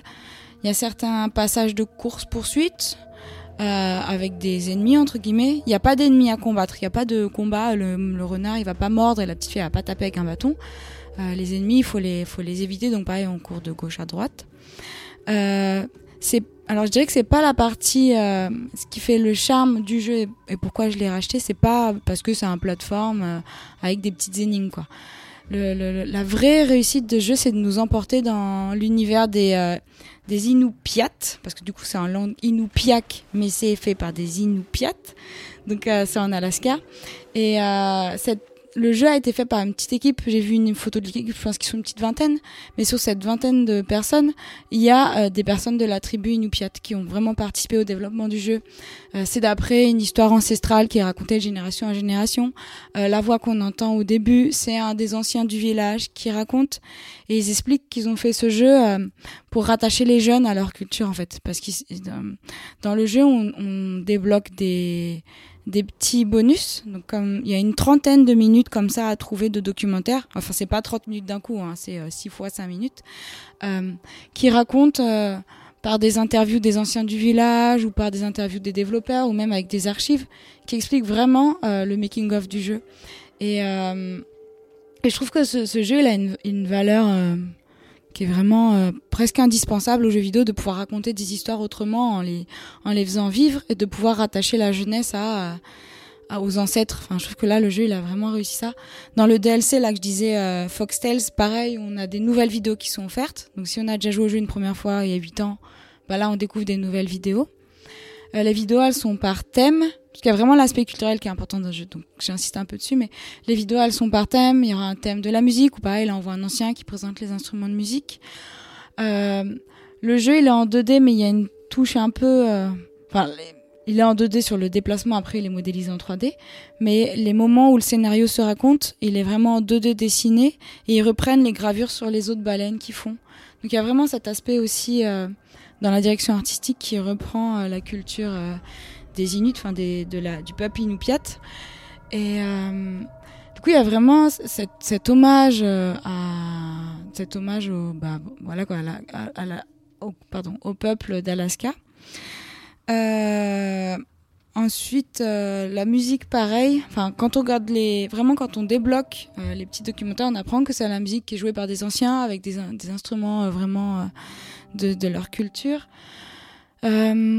Il y a des moments un peu émouvants où dans les documentaires on voit que c'est une vieille dame qui n'a jamais touché une manette et qui là pour pouvoir tester le jeu et dire son ressenti joue au jeu parce que dans le jeu ils reprennent aussi l'aspect avec les esprits dans le jeu en fait grâce au renard on peut avoir l'aide des esprits et ça ça fait partie intégrante de leur culture et de leur religion entre guillemets l'idée que les esprits vivent avec nous, nous aident et nous aident à parcourir, à avancer. Donc ça, c'est repris aussi dans le jeu et dans les énigmes. Euh, donc, ce que je dirais à propos de ce jeu, c'est que euh, c'est un. Alors là, je l'ai trouvé, à... il est à 15 euros sur la, la, Switch. Donc je pense que vraiment, c'est un peu un, un must-have de la console si on est un peu intéressé à d'autres cultures. Euh, donc il est que à 15 euros. Faut surtout, enfin, idéalement, faut y jouer à deux parce que l'expérience à deux, elle fait sens parce que Never Alone, c'est quand même l'idée de, de, de s'aider, de, de faire ensemble, de se compléter. On peut très bien y jouer seul. Euh, le jeu, il a quelques petits défauts au niveau de, des sauts et des collisions. Enfin, des fois, c'est approximatif et on va s'énerver. Et quand on joue seul, des fois, le personnage qu'on ne joue pas va faire des choses qu'on veut pas forcément. Par exemple, le renard, il va, il va mal sauter et on va galérer parce qu'il il saute pas là où on voudrait qu'il saute. Donc des fois, il faut un peu trop alterner entre les deux et espérer que lui qu'on ne joue pas fasse pas n'importe quoi. Donc voilà, c'était un, jeu que je recommande chaudement pour ceux qui l'ont jamais fait. Euh, j'ai découvert sur internet qu'il y a aussi un post-mortem qui a post-mortem pardon, qui a été fait par les développeurs. Euh, c'est leur seul jeu, c'est développé par euh, Upper One Games et c'est leur, seul jeu pour l'instant, édité par Eline, il a une média qui s'intéresse vraiment aux jeux comme ça à penchant culturel. Et je vais répondre aux questions. Oui, Vlad. Euh, je vois très bien euh, tout l'aspect documentaire euh, et, qui nous apprend beaucoup de choses du, jeu. Je me demandais en termes de challenge et de difficulté, ce que, ce que, enfin, où est-ce que ça se situait quoi? Y a, alors, Je pense qu'ils le veulent grand public, ce jeu. La difficulté, c'est sur la résolution des problèmes, des puzzles. Les sauts, si on les rate, c'est parce que c'est approximatif. Donc, on peut pester avec ça. Et le jeu n'est pas du tout punitif. Ils le disent dans, justement dans le journal de développement, qu'ils se sont rendus compte de toute la complexité de faire un jeu à deux joueurs avec deux personnages à jouer. Donc, quand on meurt parce qu'on a raté un saut, on va revenir une minute euh, avant. quoi. C'est vraiment pas l'idée de punir. Donc, le challenge, c'est coopérer. C'est la coopération. C'est comme It Takes Two Mhm. C'est vraiment la même idée. Il y a des choses on peut pas le faire tout seul. Il faut forcément avoir les deux personnages ensemble qui font. Ou si on est tout seul, alterner. C'est pour ça que je disais l'idéal serait vraiment d'y jouer à deux. Mais la, ouais, la difficulté, c'est la résolution des énigmes. Ah, bah j'appelle tel esprit, il va pousser telle plateforme. Pendant ce temps-là, moi je saute, je pose tel truc au moment. Voilà, ça va être là. Ariane? Oui, alors je regardais quelques images, donc euh, bon, c'est clairement le, le, nord. Est-ce que dans le jeu, l'histoire couvre par exemple une année? Est-ce qu'on voit la météo changer? Est-ce qu'on voit d'autres euh, d'autres panoramas en fait de, de cette région? Alors, on voit d'autres panoramas, pas parce que euh, l'année se déroule, mais parce qu'à un moment donné, on va avoir. Alors, c'est souvent gris-bleu, mais à un moment donné, on va avoir l'effet un peu aurore boréale avec euh, le soleil qui donne un, ton euh, vert, mais vert très lumineux, qui est vraiment un peu magique pour, qui donne envie d'en découvrir pour de vrai en tout cas. Et à un moment donné, on arrive à une partie du jeu un peu plus sombre, où on est un peu plus sous la terre. Dans le DLC, ça se passe quasiment sous l'eau. Enfin, euh, c'est une barque sur l'eau, donc là on va aller, aller devoir trouver les esprits dans les fonds marins. Donc c'est un peu différent, mais il n'y a pas. Euh, oui, ça reste quand même la neige, le pôle Nord, et euh, voilà, il y a ces trois. Et donc pour enchaîner, est-ce que le message du jeu est toujours positif ou est-ce qu'à un moment donné, le jeu peut parler un peu de choses un peu politiques par rapport au reste des États-Unis ou pas du tout? Hmm, J'ai pas trouvé de penchant politique dans le jeu. C'est vraiment en regardant les, les, petites vidéos qui disent que euh, il y en a marre des jeunes qui se cassent justement pour les pas, pour pas forcément pour les États-Unis mais en tout cas qui partent au Canada ou ailleurs. On sent dans les documentaires cette peur euh, d'être entre guillemets abandonné, enfin de culturellement abandonné. Moi, ça qui m'avait touché, c'est qu'ils utilisent vraiment le jeu vidéo pour euh, pour lutter contre tout ce qui est acculturation et, et perte d'identité. Je trouve que le jeu, ce jeu a vraiment une belle valeur est vraiment ancrée dans, dans, dans, dans l'idée de euh, nos racines. quoi. Ne perdons pas nos racines et euh, les ancêtres sont importants. François? Ouais, juste un, dernier truc, mais un, un, détail, j'ai l'impression que le, le, jeu est centré autour de, de la transmission et que l'aspect coop aurait pu très bien fonctionner, euh, notamment entre personnes adultes, sinon âgés, et, personnes de, de, plus jeune âge. Et peu importe que ce soit une personne âgée qui aurait été inexpérimentée en jeu vidéo avec un joueur plus jeune ou un joueur très jeune qui joue avec son parent, euh, ça paraît peut-être un peu dommage qu'il n'y ait pas de modularité de, de, difficulté.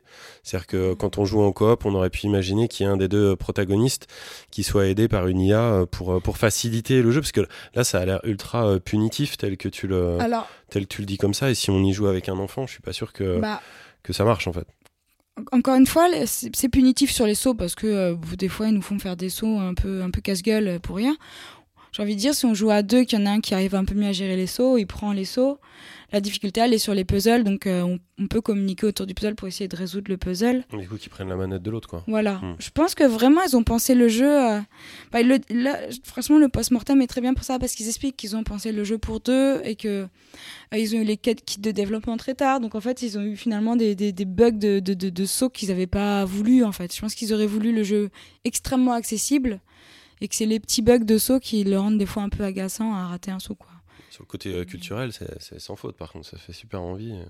Mais je me demandais aussi en termes de, de langue, parce que tu disais qu'il parlait donc en inuitak.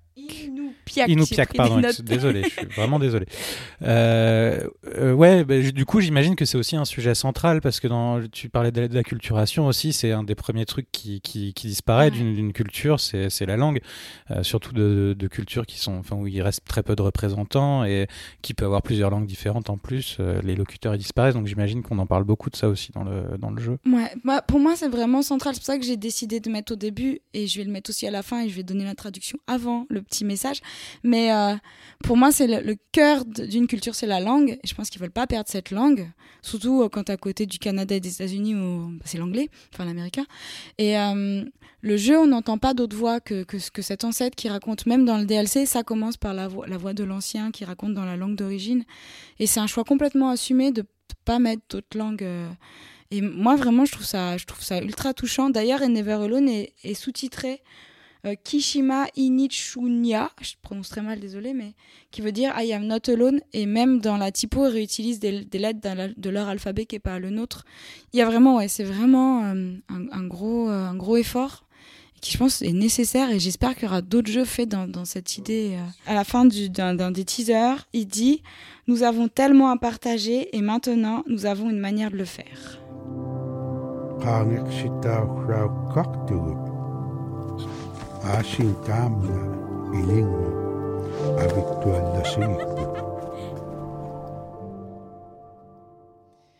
Merci beaucoup Aurélie et je vais prolonger cette thématique avec ma propre chronique Inua.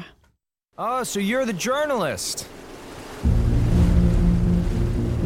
Think what our readers really want to know is whether we're any closer to finding out what happened to the Terror and her crew. Sir, We must abandon the Terror. Abandon the Terror? Nonsense! This ship is lost, Lieutenant. No one is coming for us. Dans la mythologie inuite, Inua ou Inuat désigne une sorte d'âme qui existe chez toutes les personnes, les animaux, les lacs, les montagnes, les plantes, etc. Ce sont des âmes qui sont même parfois personnifiées dans la mythologie. Je pense par exemple que l'Inua du Salsifis est une monstrueuse limace. Pour les habitants de l'Arctique, les humains et les animaux sont égaux dans la mesure où toute forme de vie partage cette espèce d'essence vitale. Ça crée une situation difficile dans laquelle, pour survivre, les humains doivent tuer d'autres créatures qui leur ressemblent. La reconnaissance de ce dilemme est au centre de la pratique de la chasse, qui est basée sur le respect et la réciprocité. Le chasseur ne réussira que si l'animal choisit de donner sa vie en cadeau en échange d'un comportement moral et respectueux de la part de toute la communauté. Vous voyez le code d'honneur d'un chasseur français? Eh bien imaginez tout l'inverse. Voilà pour la définition d'Inua, qui est aussi le titre du jeu, dont je vais vous parler aujourd'hui, qui est une coproduction Arte, Pixel Hunt et ICO. Le lien avec la mythologie inuite est immédiat et évident. L'histoire qui introduit le jeu est celle d'une ours polaire victime de chasseurs, et dont l'histoire tragique va tisser ensemble les destinées de trois chasseurs modernes, trois chasseurs d'histoire. Un explorateur, un réalisateur et une journaliste. Dans ce très joli jeu en point and click, on suit ainsi trois personnages et trois époques. On a d'abord Simon Woodruff, le second du vaisseau d'exploration arctique Terror, qui doit guider son équipage rescapé d'un naufrage en terre inuite. On a ensuite Peter Tonizelli, qui est un réalisateur et photographe qui accompagne une expédition militaire des décennies plus tard au même endroit.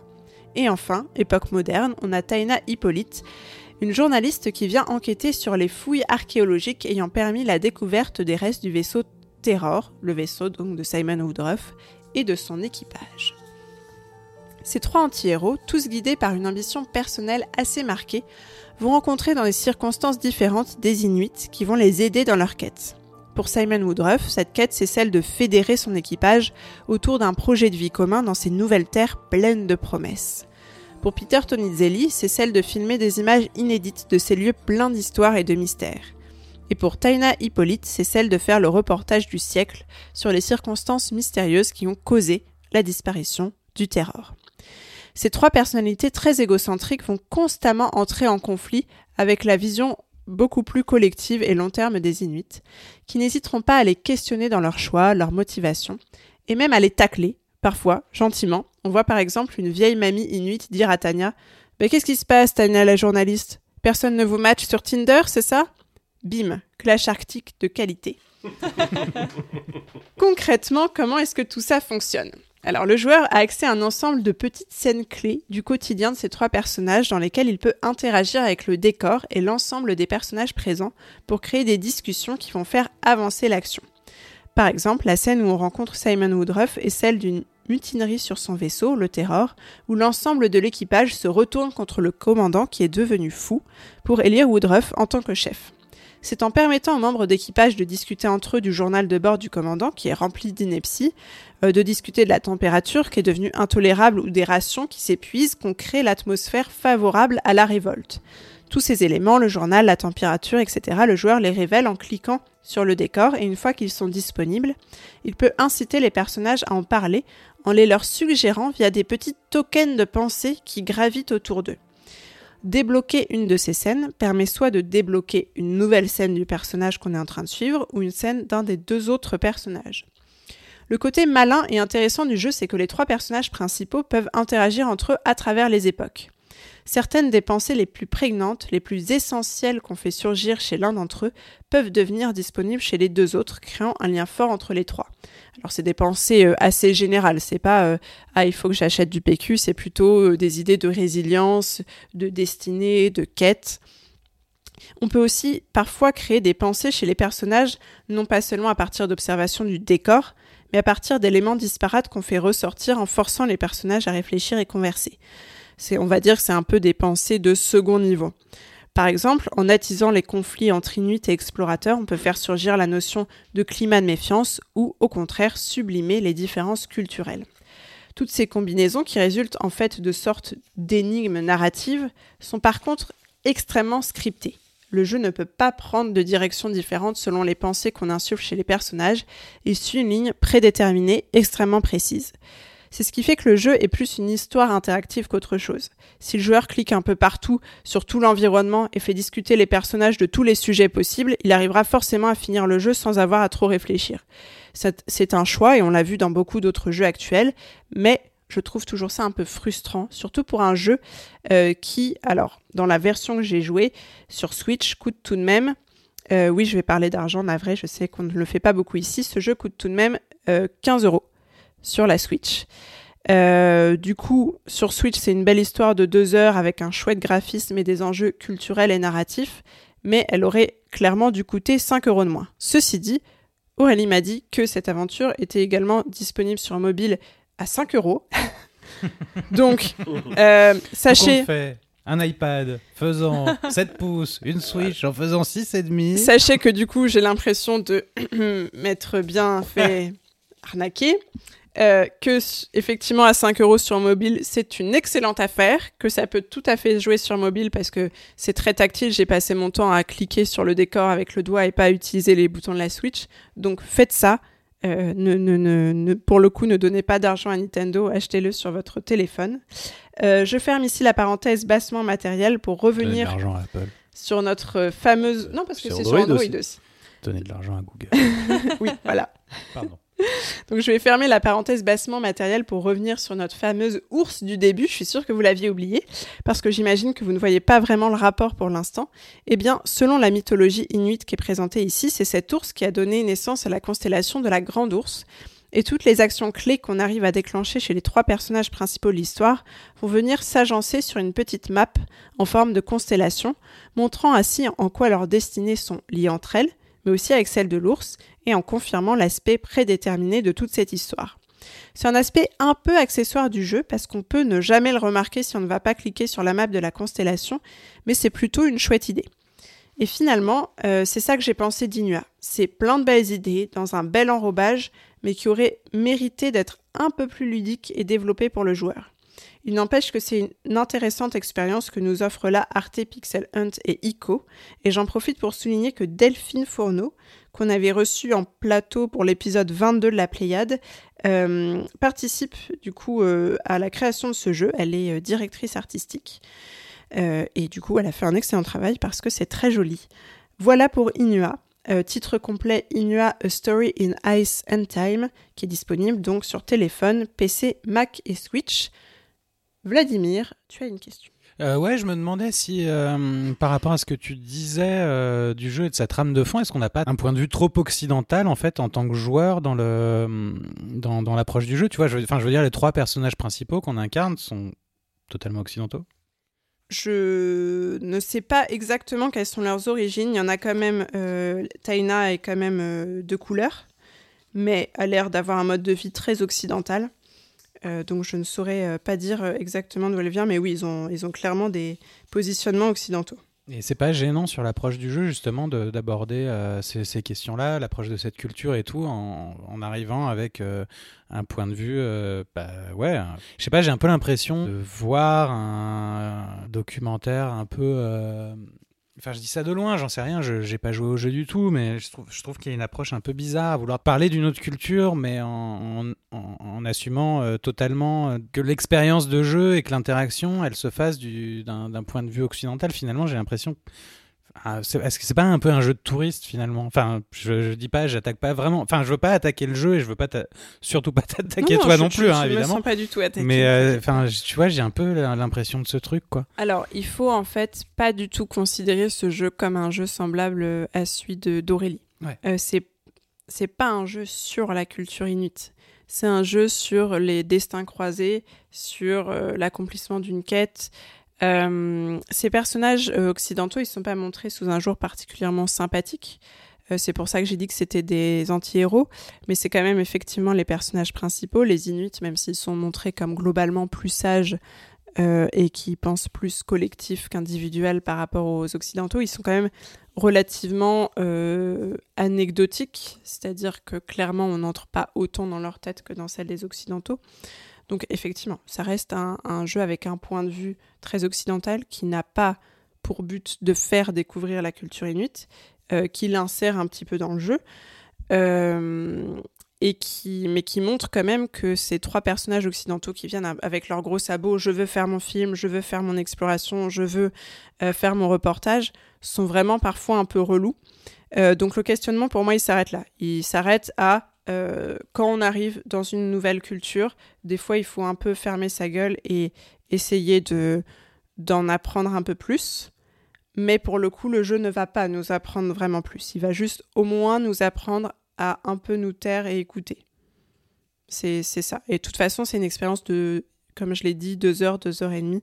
Donc euh, ce serait trop court pour un propos vraiment construit euh, sur cette civilisation. Après, ça peut, ça peut euh, ne pas l'empêcher. Oui, pardon. Ça peut ne pas l'empêcher d'être critique. En fait, c'est pas parce qu'on prend un point de vue de d'étrangers euh, finalement qui, qui arrivent sur un territoire qu'on peut aussi qu'on peut pas être critique sur sur la façon dont, ça se passe. Mais comme tu l'as dit, c'est des personnages qui sont qui sont là dans une temporalité complètement différente et tout. Donc, euh, c'est pas le sujet si j'ai bien si j'ai bien compris. Non, mais enfin, pardon, excuse-moi, je suis désolé, mais euh, non, c'est non, non, moi ce que je, voulais dire, c'était pas, oui, non, ça empêche pas du tout d'être critique, mais euh, ça dépend ce que le jeu veut raconter en fait.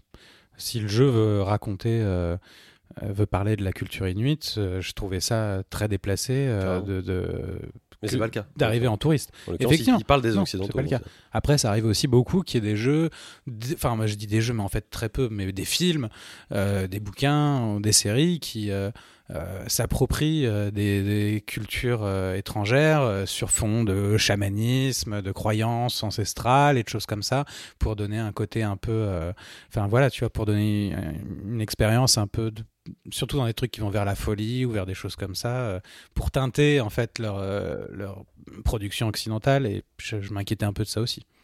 En vrai, là, c'est les Inuits parce que c'est une exploration euh, polaire.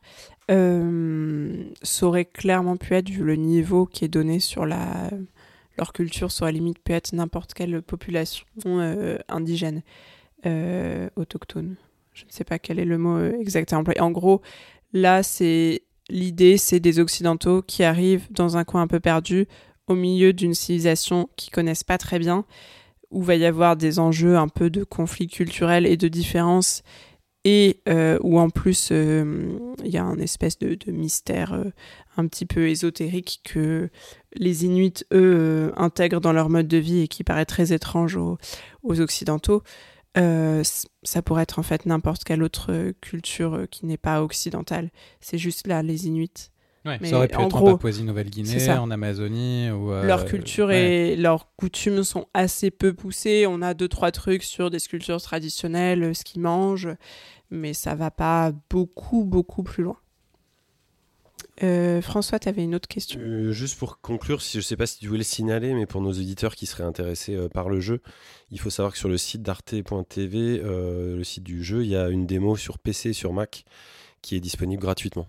Alors euh, oui, c'est exact. Version, Moi, je cas. voulais télécharger la démo Mac avant de l'acheter. Je n'ai jamais réussi à Ah, l'installer. tu n'as pas la bonne version d'OS X.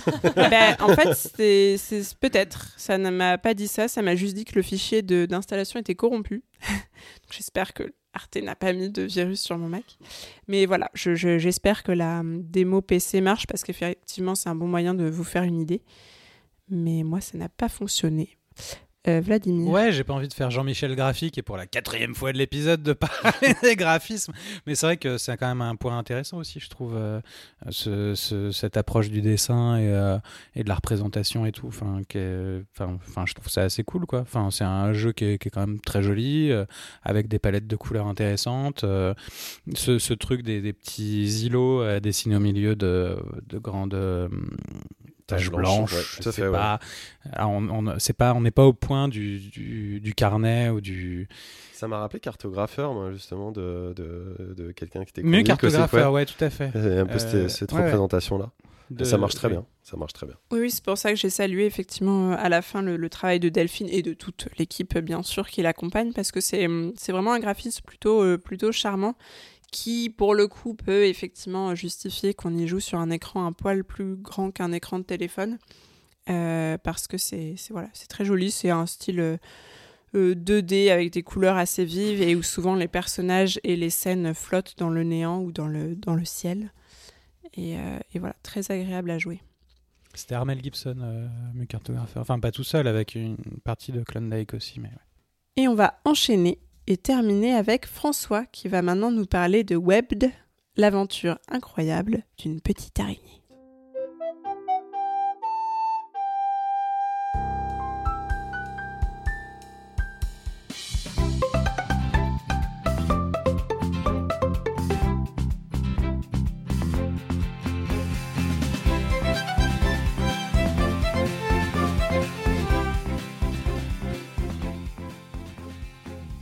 Bah oui, je pouvais pas rester euh, coincé euh, dans Elden Ring euh, non plus toute ma vie. À un moment donné où, sous, les, sous, les gadins, sous, sous les morts multiples, on a envie de se réveiller dans la joie, la couleur, le bonheur. Et j'ai trouvé mon petit bonheur dans euh, qui est un jeu qui a été développé et édité par Spug Games, Spug Games, je sais même pas si je prononce bien, en septembre 2021, qui est un petit studio du Queensland en Australie. Des bisous, mon petit Simon. Euh, et c'est euh, plusieurs personnes euh, voilà, qui ont développé ça sur PC et sur Switch. C'est leur deuxième jeu. Ils avaient développé un truc un- li- limite prototype père, je sais pas si on dit ça, mais qui s'appelle Stab Stab Tab et qui, qui avait des, des petites ressemblances. Vous irez voir si vous êtes curieux. Donc web, c'est quoi? Euh, Ça veut dire quoi euh, Toile en anglais, ça c'est sûr, mais c'est surtout un petit jeu Toilé. pardon. C'est surtout un petit jeu d'action-aventure pixel artisé qui suit une araignée toute choubi partant à l'aventure pour sauver son amoureux d'un grand méchant oiseau jardinier. Euh, Pourquoi j'ai mis jardinier Je ne sais pas, mais, mais c'est comme ça. Je sais absolument pas pourquoi ce, ce, ce, ce mot est arrivé là. Et je sais pas si vous avez euh, la demoiselle en détresse à l'envers, à quel point ça fait du bien. Moi, j'adore euh, quand, quand c'est inversé comme ça. On va donc explorer la faune sauvage grâce à nos toiles et nos méninges. On tisse, on tisse, on tisse pour se balader de toile en toile et voltiger à travers le monde. Et on est content. Euh, donc il faut marquer le, bah, le, monde de notre em- empreinte, euh, tracer nos chemins, lier nos amitiés avec les insectes et danser avec eux car vous devenez l'adorable araignée que vous avez toujours rêvé d'être. Ça c'est le pitch commercial. C'est ça qui m'a vraiment euh, happé. Ce, J'ai toujours rêvé d'être une araignée. bah, ce jeu aurait pu euh, s'appeler Happy Spidey, tu vois. C'est- une araignée extrêmement sympathique.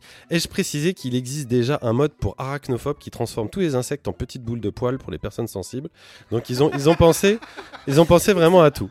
La première chose qu'on nous propose de faire dans ce jeu, c'est de faire, c'est de danser, de danser avec notre araignée pour sauver no- notre amoureux. Euh, On va devoir se débarrasser d'un ennemi, j'en ai déjà parlé. Je vais pas vous spoiler euh, puisque le trailer le fera ma place. Et surtout de se faire aider par des amis qu'on doit se faire, des fourmis, des bousiers, des abeilles. Et avant de se faire des amis, il va falloir les aider aussi dans leurs besognes et leurs petits problèmes d'insectes, qui n'en sont pas moins grands à leur échelle. Petit, échelle, tout ça, vous l'avez. Donc en fait, euh, la maniabilité de la, sélection sur, euh, euh, de toile sur, sur PC, en fait, ça se fait à la souris. Et sur Switch, ça se fait avec une, espèce de petite joystick qui part souvent en vrille. Et mon dieu, c'est très très sensible et ça fait mal, mon petite mimine. Donc euh, ça, c'était vraiment pas super cool. Mais euh, bon, on s'adapte. euh, on s'adapte, on a mal à la main et on s'adapte. Et on, on sourit quand même. Mais c'est a juste ce qu'on fait quand on a une Switch en général. c'est ça, globalement, c'est ça. Et ou quand les jeux PC sont portés sur Switch directement, même les plus sympas.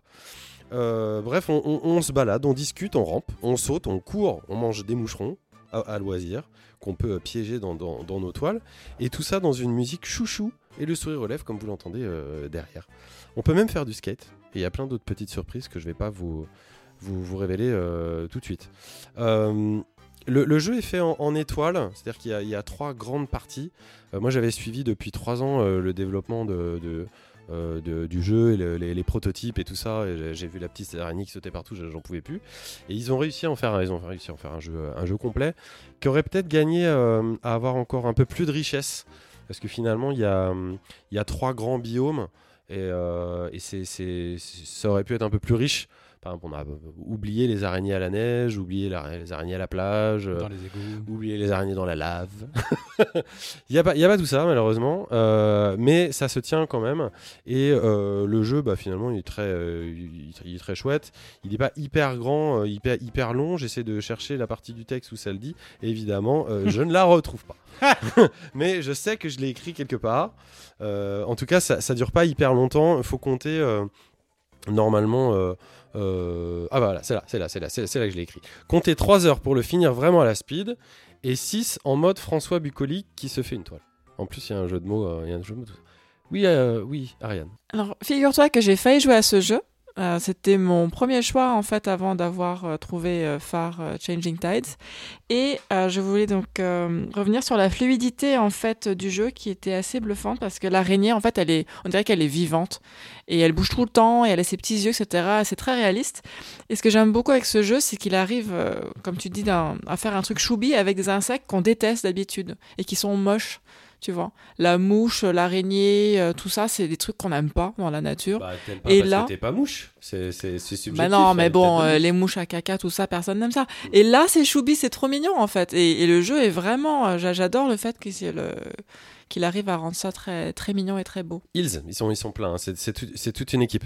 Euh, oui, Vlad, ça me saute Oui, dessus. J'ai pas, pas fini ma chronique. Ah, t'as, senti du limace shaming tout à l'heure? Non, non, mais c'est pas toi qui es. Il y a euh, une limace? C'est pas toi qui as une phobie des Ah, c'est limaces? moi, c'est Ah moi. non, c'est toi qui as une Ah, phobie des limaces. Mais j'ai dit, que le salsifis avait sûrement une inua de limaces. Juste ce que je voulais dire, c'était que pour placer à un moment donné aussi euh, les, les, les, les jeux indépendants dans leur processus de création, Tout à fait. et que c'est c'est toujours très compliqué, c'est des années, c'est des années de travail, c'est des années de, de mettre ses tripes sur la table, de travailler gratuitement avec euh, des emprunts, avec des emprunts familiaux, avec des emprunts, ban- des trucs à rembourser tout en mangeant tous les jours. Et donc effectivement, il y a des ambitions. Il y a, euh, on veut sortir 8, 12 niveaux. On aimerait faire la petite araignée euh, dans la lave, dans les égouts, dans les machins, dans les trucs. À la fin, il y a que trois niveaux parce qu'en fait, il faut sortir le jeu. Ça viendra peut-être plus je tard. le sais, je le sais. Non, non, mais je précise pour tout le monde aussi. C'est pas pour toi, François. Mais euh, enfin, c'est Pour les pour personne en, en- en particulier. Mais les, les jeux, à un moment donné, quand tu discutes avec les développeurs, ils te disent, en fait, ils arrivent juste à ça, c'est qu'ils te disent, là, le jeu, il faut qu'il sorte. En fait, si s'il sort pas demain, euh, en fait, je vends ma maison, euh, je, je, je suis sur la paille. Donc là, le jeu, il faut qu'il sorte. Il est pas complètement terminé. Il est pas comme j'aurais aimé qu'il soit. Euh, il sera peut-être mieux plus tard. Peut-être On va essayer d'ajouter des niveaux. C'est pour ça que de plus en plus de jeux indés, notamment, vous avez des mises à jour gratuites, vous avez des trucs comme ça qui viennent après la sortie du jeu. C'est parce qu'en fait, la sortie du jeu sert à financer euh, la, fin, quoi. Non, mais tu as tout à fait euh, raison de, de- le- préciser. Et d'ailleurs, même, c'est même un conseil qu'on peut donner aux jeunes développeurs et tout c'est réduisez votre scope et, surtout, euh, soyez sûr de sortir votre jeu plutôt que de partir dans toutes les directions et de, de- vous ruiner, notamment, ou de, de sombrer dans une grosse dépression. Ça, on, est d'accord. C'est juste que je voulais au moins préciser ça parce que quand tu, quand tu vends un jeu comme ça avec, avec cette promesse, on a l'impression qu'on pourrait être un petit peu sur la vie d'une araignée et qu'en fait, bah non, on va avoir une fourmilière, on va avoir un arbre et puis euh, ça va être, ça va être mort en fait. Ça, Ouais, va, ça être que ça. Bien sûr. Donc, et ça semble assez réduit. Or, ils ont usé d'énormément de générosité et, et d'ingéniosité pour euh, in- intégrer des, des sous des sous-parties et des sous-gameplay à l'intérieur du jeu qui font que bah, la banane, elle reste là et elle reste, elle reste jusqu'au jusqu'au bout. Euh, tu parlais de fluidité, Ariane. Il y a quand même, notamment sur Switch, en fait, comme on, on peut faire des toiles. Moi, j'ai adoré le système de création de, de toiles. C'est super bien fait, quoi. C'est-à-dire, on fait, on, on fait vraiment des toiles d'araignée comme on veut. Il y a deux systèmes de toiles. Soit on s'accroche et on se pend comme euh, Spider-Man, un petit peu de toile à toile. Soit on crée vraiment des, toiles d'un point A à un point B. Et euh, c'est super bien foutu. C'est élastique. On peut prendre des objets dessus, etc. Mais en fait, euh, c'est euh, procédural, j'ai passé le terme, mais ça s'accumule. C'est-à-dire que si on fait une toile, on en fait une, on en fait 100. Moi, par exemple, pour porter un objet, je suis un peu nul et j'ai besoin de 5 minutes et j'en fais des millions parce que je, suis très mauvais tisseur de toile. Mais du coup, au bout d'un moment, ça rame. Surtout sur Switch. Sur PC, je sais pas si ça en casse mieux, mais sur Switch, au bout d'un moment, la, la fluidité, elle, elle accuse un peu le coup. Oui, ça me fait un peu penser à ce. Pardon, je suis désolé, je. Non, vas-y, Rentre dedans encore Allez. une fois. Euh, non, mais tu sais, euh, à l'époque de World of Goo et des jeux comme ça, t'avais euh, un un jeu de- d'architecte de, pont Ouais, où me tu devais construire des, des ponts avec euh, une genre de, de, de mécanique assez similaire, je trouve. Je suis euh, content que tu, tu sortes cette ref parce que j'y ai pensé ouais. aussi en jouant, ça, ça se ressent. Ouais. Et euh, y compris dans la physique de la toile et tout ça, on est vraiment, on est vraiment là-dedans. Mais c'est hyper agréable. Bon, la carte est pas super bien foutue. Moi, c'est un peu le point noir du jeu, c'est-à-dire que comme il y a énormément de labyrinthes.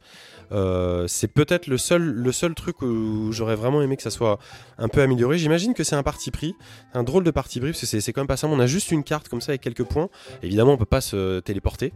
Euh, mais, mais comme ça, ça ajoute une, confusion au jeu qui est, qui est pas simple. Euh, J'aurais préféré quelque chose d'un peu plus euh, accessible à ce niveau-là. Mais le reste, c'est du, du 100% choupi, comme tu l'as dit tout à l'heure. C'est des araignées dans l'eau, dans leurs petites bulles. C'est Il faut construire des, des, des des mechas fourmis robots pour aider les gens. Enfin, on, voilà, on adore. C'est forcément, on adore. Tous les sons de toile sur l'araignée, ça a été fait avec une mandoline. C'est absolument adorable. Avec des, tonalités différentes en fonction des tensions des toiles. Ils ont poussé le vis, mais un truc de fou. Le, générateur, j'en ai déjà parlé, il, est super. Euh, Il n'y a pas de vibration. Euh, malheureusement, quand un moucheron se colle sur la toile, moi j'aurais bien aimé. Peut-être j'étais un peu trop dans le simu arrêté, mais ça aurait pu être cool. Il n'y a pas aussi beaucoup de, raccourcis, et puis les biomes, j'en ai, ai déjà parlé. Bref, vous foncez là-dessus. C'est euh, un sucre d'orge absolument euh, démentiel. C'est le printemps avant l'heure. Euh, ça fait beaucoup de bien. C'est à partir de 3 ans. Cependant, si vous avez un, un enfant de 3 ans qui arrive à jouer à ça et qui s'appelle Peter, si j'étais vous, je vérifierais qu'il s'est pas fait piquer quelque part. C'est 8,19€ sur PC et c'est 18€ sur Switch. Donc vous savez où l'acheter. La Switch n'a pas la cote, hein, cet vrai. épisode. Eh bien, merci beaucoup François, et on va continuer avec un seul petit snack, mais qui mérite quand même son jingle.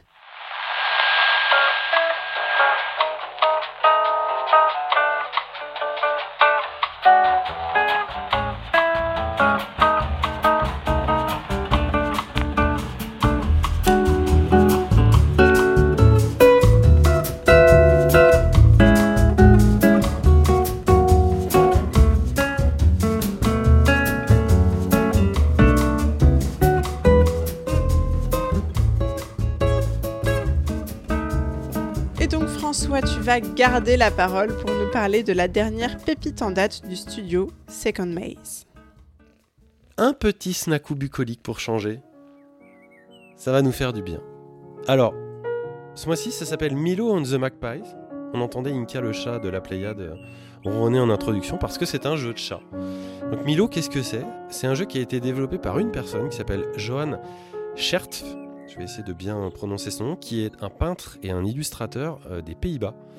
Euh, ça a été édité par Second Maze et c'est encore un petit point and click comme le mois dernier, ultra euh, classique dans sa forme, mais très mignon. Donc, comme je vous l'ai dit, c'est son premier jeu.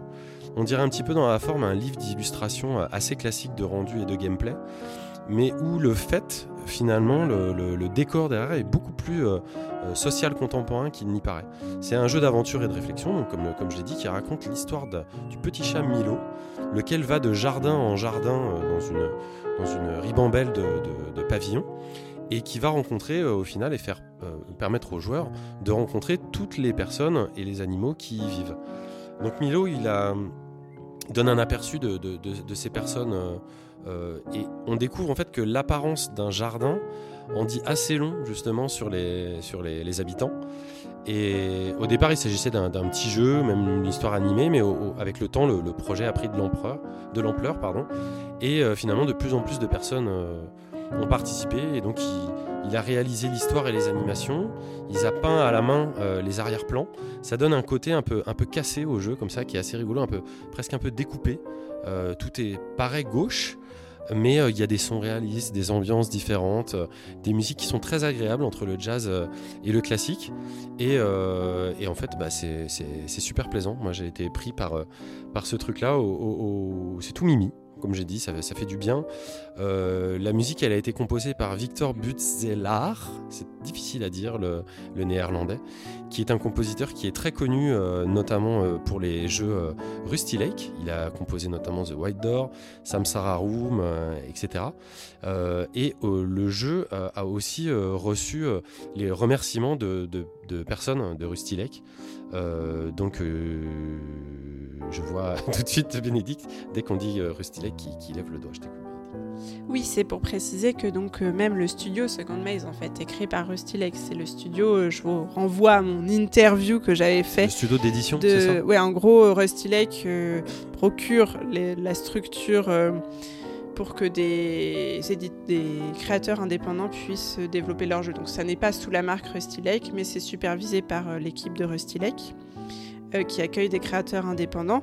Donc ils avaient coproduit Rusty Lake et Second Maze avaient coproduit The White Door et Milo and the Magpie est le premier euh, jeu qui est entièrement Second Maze et Johan Scherft, donc, qui est le créateur de ce jeu, avait également euh, réalisé certains décors de Rusty Lake, notamment, il me semble, de Rusty Lake Paradise, qui était le, premier que j'avais chroniqué dans ce podcast. effectivement, tu l'as dit, Victor Buzzella compose pas mal de musique. Voilà pour le lien. Ça explique pourquoi Robin Rass, que tu avais interviewé et remercié à la fin du jeu, euh, très probablement. À l'épisode 24. Ouais.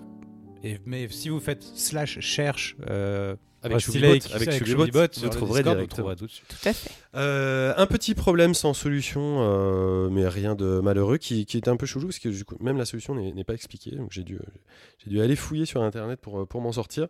Et un micro problème de traduction que j'ai tout de suite signalé à l'équipe sur les Discord et qui est la gentillesse de m'envoyer plein de petits cœurs en me disant que c'était déjà corrigé et que ça serait patché dans la, dans la version à venir.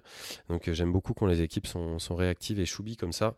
moi, le jeu me rappelle un peu un livre de Samuel Benchetrit, je sais pas si vous l'avez vu, un de ses premiers, si ce n'est son premier qui s'appelle les Chroniques de l'asphalte, où on découvrait un peu les habitants d'un immeuble. Et c'est étonnant ce jeu parce que bon, ça n'a l'air de rien comme ça, c'est une petite expérience, mais hyper, hyper encourageante et surtout avec un fond, euh, comme je vous l'ai dit, euh, très social qui, qui m'a surpris. Qui comme ça, on passe du div pour enfants. finalement, il y a, y a des punks, il y a des gens qui vont pas forcément bien, il y a des gens qui ont une vie. Et tout ça, c'est raconté au travers d'un chat qui passe au travers des, des jardins. Euh, bref, c'est plus malin qu'il n'y paraît et c'est tout doux. Donc c'est cool entre deux parties de, vous savez quoi. Juste un dernier truc à propos de l'auteur, donc euh, Johan euh, Scherft. J'ai été fouillé sur, euh, sur, sur, ses œuvres, comme c'est son premier jeu vidéo, mais il a fait plein d'autres œuvres avant. Et notamment, il a fait des planétoïdes ou des automatons. C'est des peintures et des sculptures animées. Je vous conseille d'aller voir ça parce que ça vaut vraiment des tours. C'est super intéressant. J'ai pas dit le prix, c'est sur une plateforme, c'est PC, Mac, Android, iOS, et c'est 1,99€. Eh bien voilà un vrai snack. Merci beaucoup François. Et c'est l'heure de passer au dernier segment de cette émission, à savoir les quartiers libres, nos super recos hors jeux vidéo.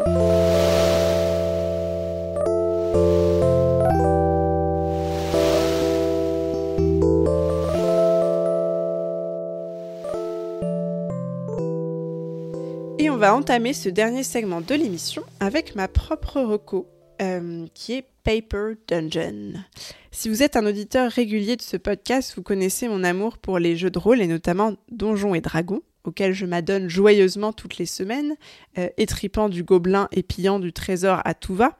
Cette semaine, je voulais vous parler d'un jeu de société testé récemment et qui plaira sans doute à tous les geeks, c'est-à-dire, j'imagine, 95% des auditeurs de ce podcast, le reste étant constitué de nos familles et amis qui nous aiment fort et nous écoutent juste pour le plaisir d'entendre nos jolies voix. Ce jeu de société, donc, c'est Paper Dungeon, un jeu édité par Super Meeple. Tout est dans le titre, vous allez évoluer dans un donjon de papier, une simple feuille en fait, qui va vous permettre de gérer vos déplacements dans un donjon, vos affrontements avec des monstres, votre loot d'objets magiques, les montées de niveau de vos personnages, etc. Concrètement, le principe est simple, les feuilles de jeu de base sont toutes les mêmes et on tire au début du jeu quelques cartes qui vont instaurer un certain nombre de variables comme la configuration du donjon, la nature des boss, des pouvoirs spéciaux, ce qui permet de générer à partir d'une base simple un grand nombre de parties différentes et qui empêche les joueurs d'avoir toujours la même stratégie. C'est un jeu compétitif qui a aussi un mode solo et qui mélange gestion et couche de RPG plutôt fines mais suffisantes pour que vous vous sentiez davantage l'âme d'un aventurier que d'un gestionnaire de fonds. C'est Dark Souls en. C'est Dark Souls en papier, tout à fait. C'est vraiment très sympa. Si vous voulez retrouver cette sensation vraiment du papier et du crayon tout en étant dans une aventure, je vous conseille. Et on va continuer avec la reco BD d'Aurélie. Alors c'est une reco qui est liée à- au mois dernier quand j'ai testé euh, le jeu Frankenstein, qui était très très bien. C'est la BD Frankenstein de George Bess. Euh, elle s'appelle le, le titre en entier c'est Mary Shelley Frankenstein et c'est à nouveau un très bel hommage à, à- au roman de Mary Shelley. Euh, donc c'est un- une BD, une très très belle BD. C'est proche du roman graphique, en tout cas c'est une pépite graphique. Euh, c'est tout en noir et blanc, c'est un aspect très romantique. Pour être honnête, je l'ai pas lu, je l'ai juste feuilleté. Euh, je suis tombée amoureuse de, de- je préfère être honnête. Je suis tombée amoureuse du style graphique. Une super couverture. Et non, j'ai regardé l'intérieur. Mais c'est vraiment un coup de foudre et je sais que c'est la prochaine BD que j'achète. Il y a une, euh, j'hésite à acheter la version en relis à 25 euros. Il y a une très très très belle édition euh, à 39 euros. Euh, parce que avec des pages plus grandes, c'est vraiment des choses qui sont à voir comme des tableaux. euh. Il y avait même une, une expo à la galerie Glénat, euh, puisque c'est aux éditions Glénat de, pour faire hommage aux planches en A3. Donc ouais, c'est ma grosse reco euh, parce que parce que je pense que c'est à nouveau un bel un bel hommage à on se moque pas. Moi, c'est un bel hommage à Frankenstein et à, ce- à ce- à ce que c'est euh, plus que les films d'horreur des années 45 quoi. Voilà. Merci Aurélie. Et maintenant, petite reco série de François.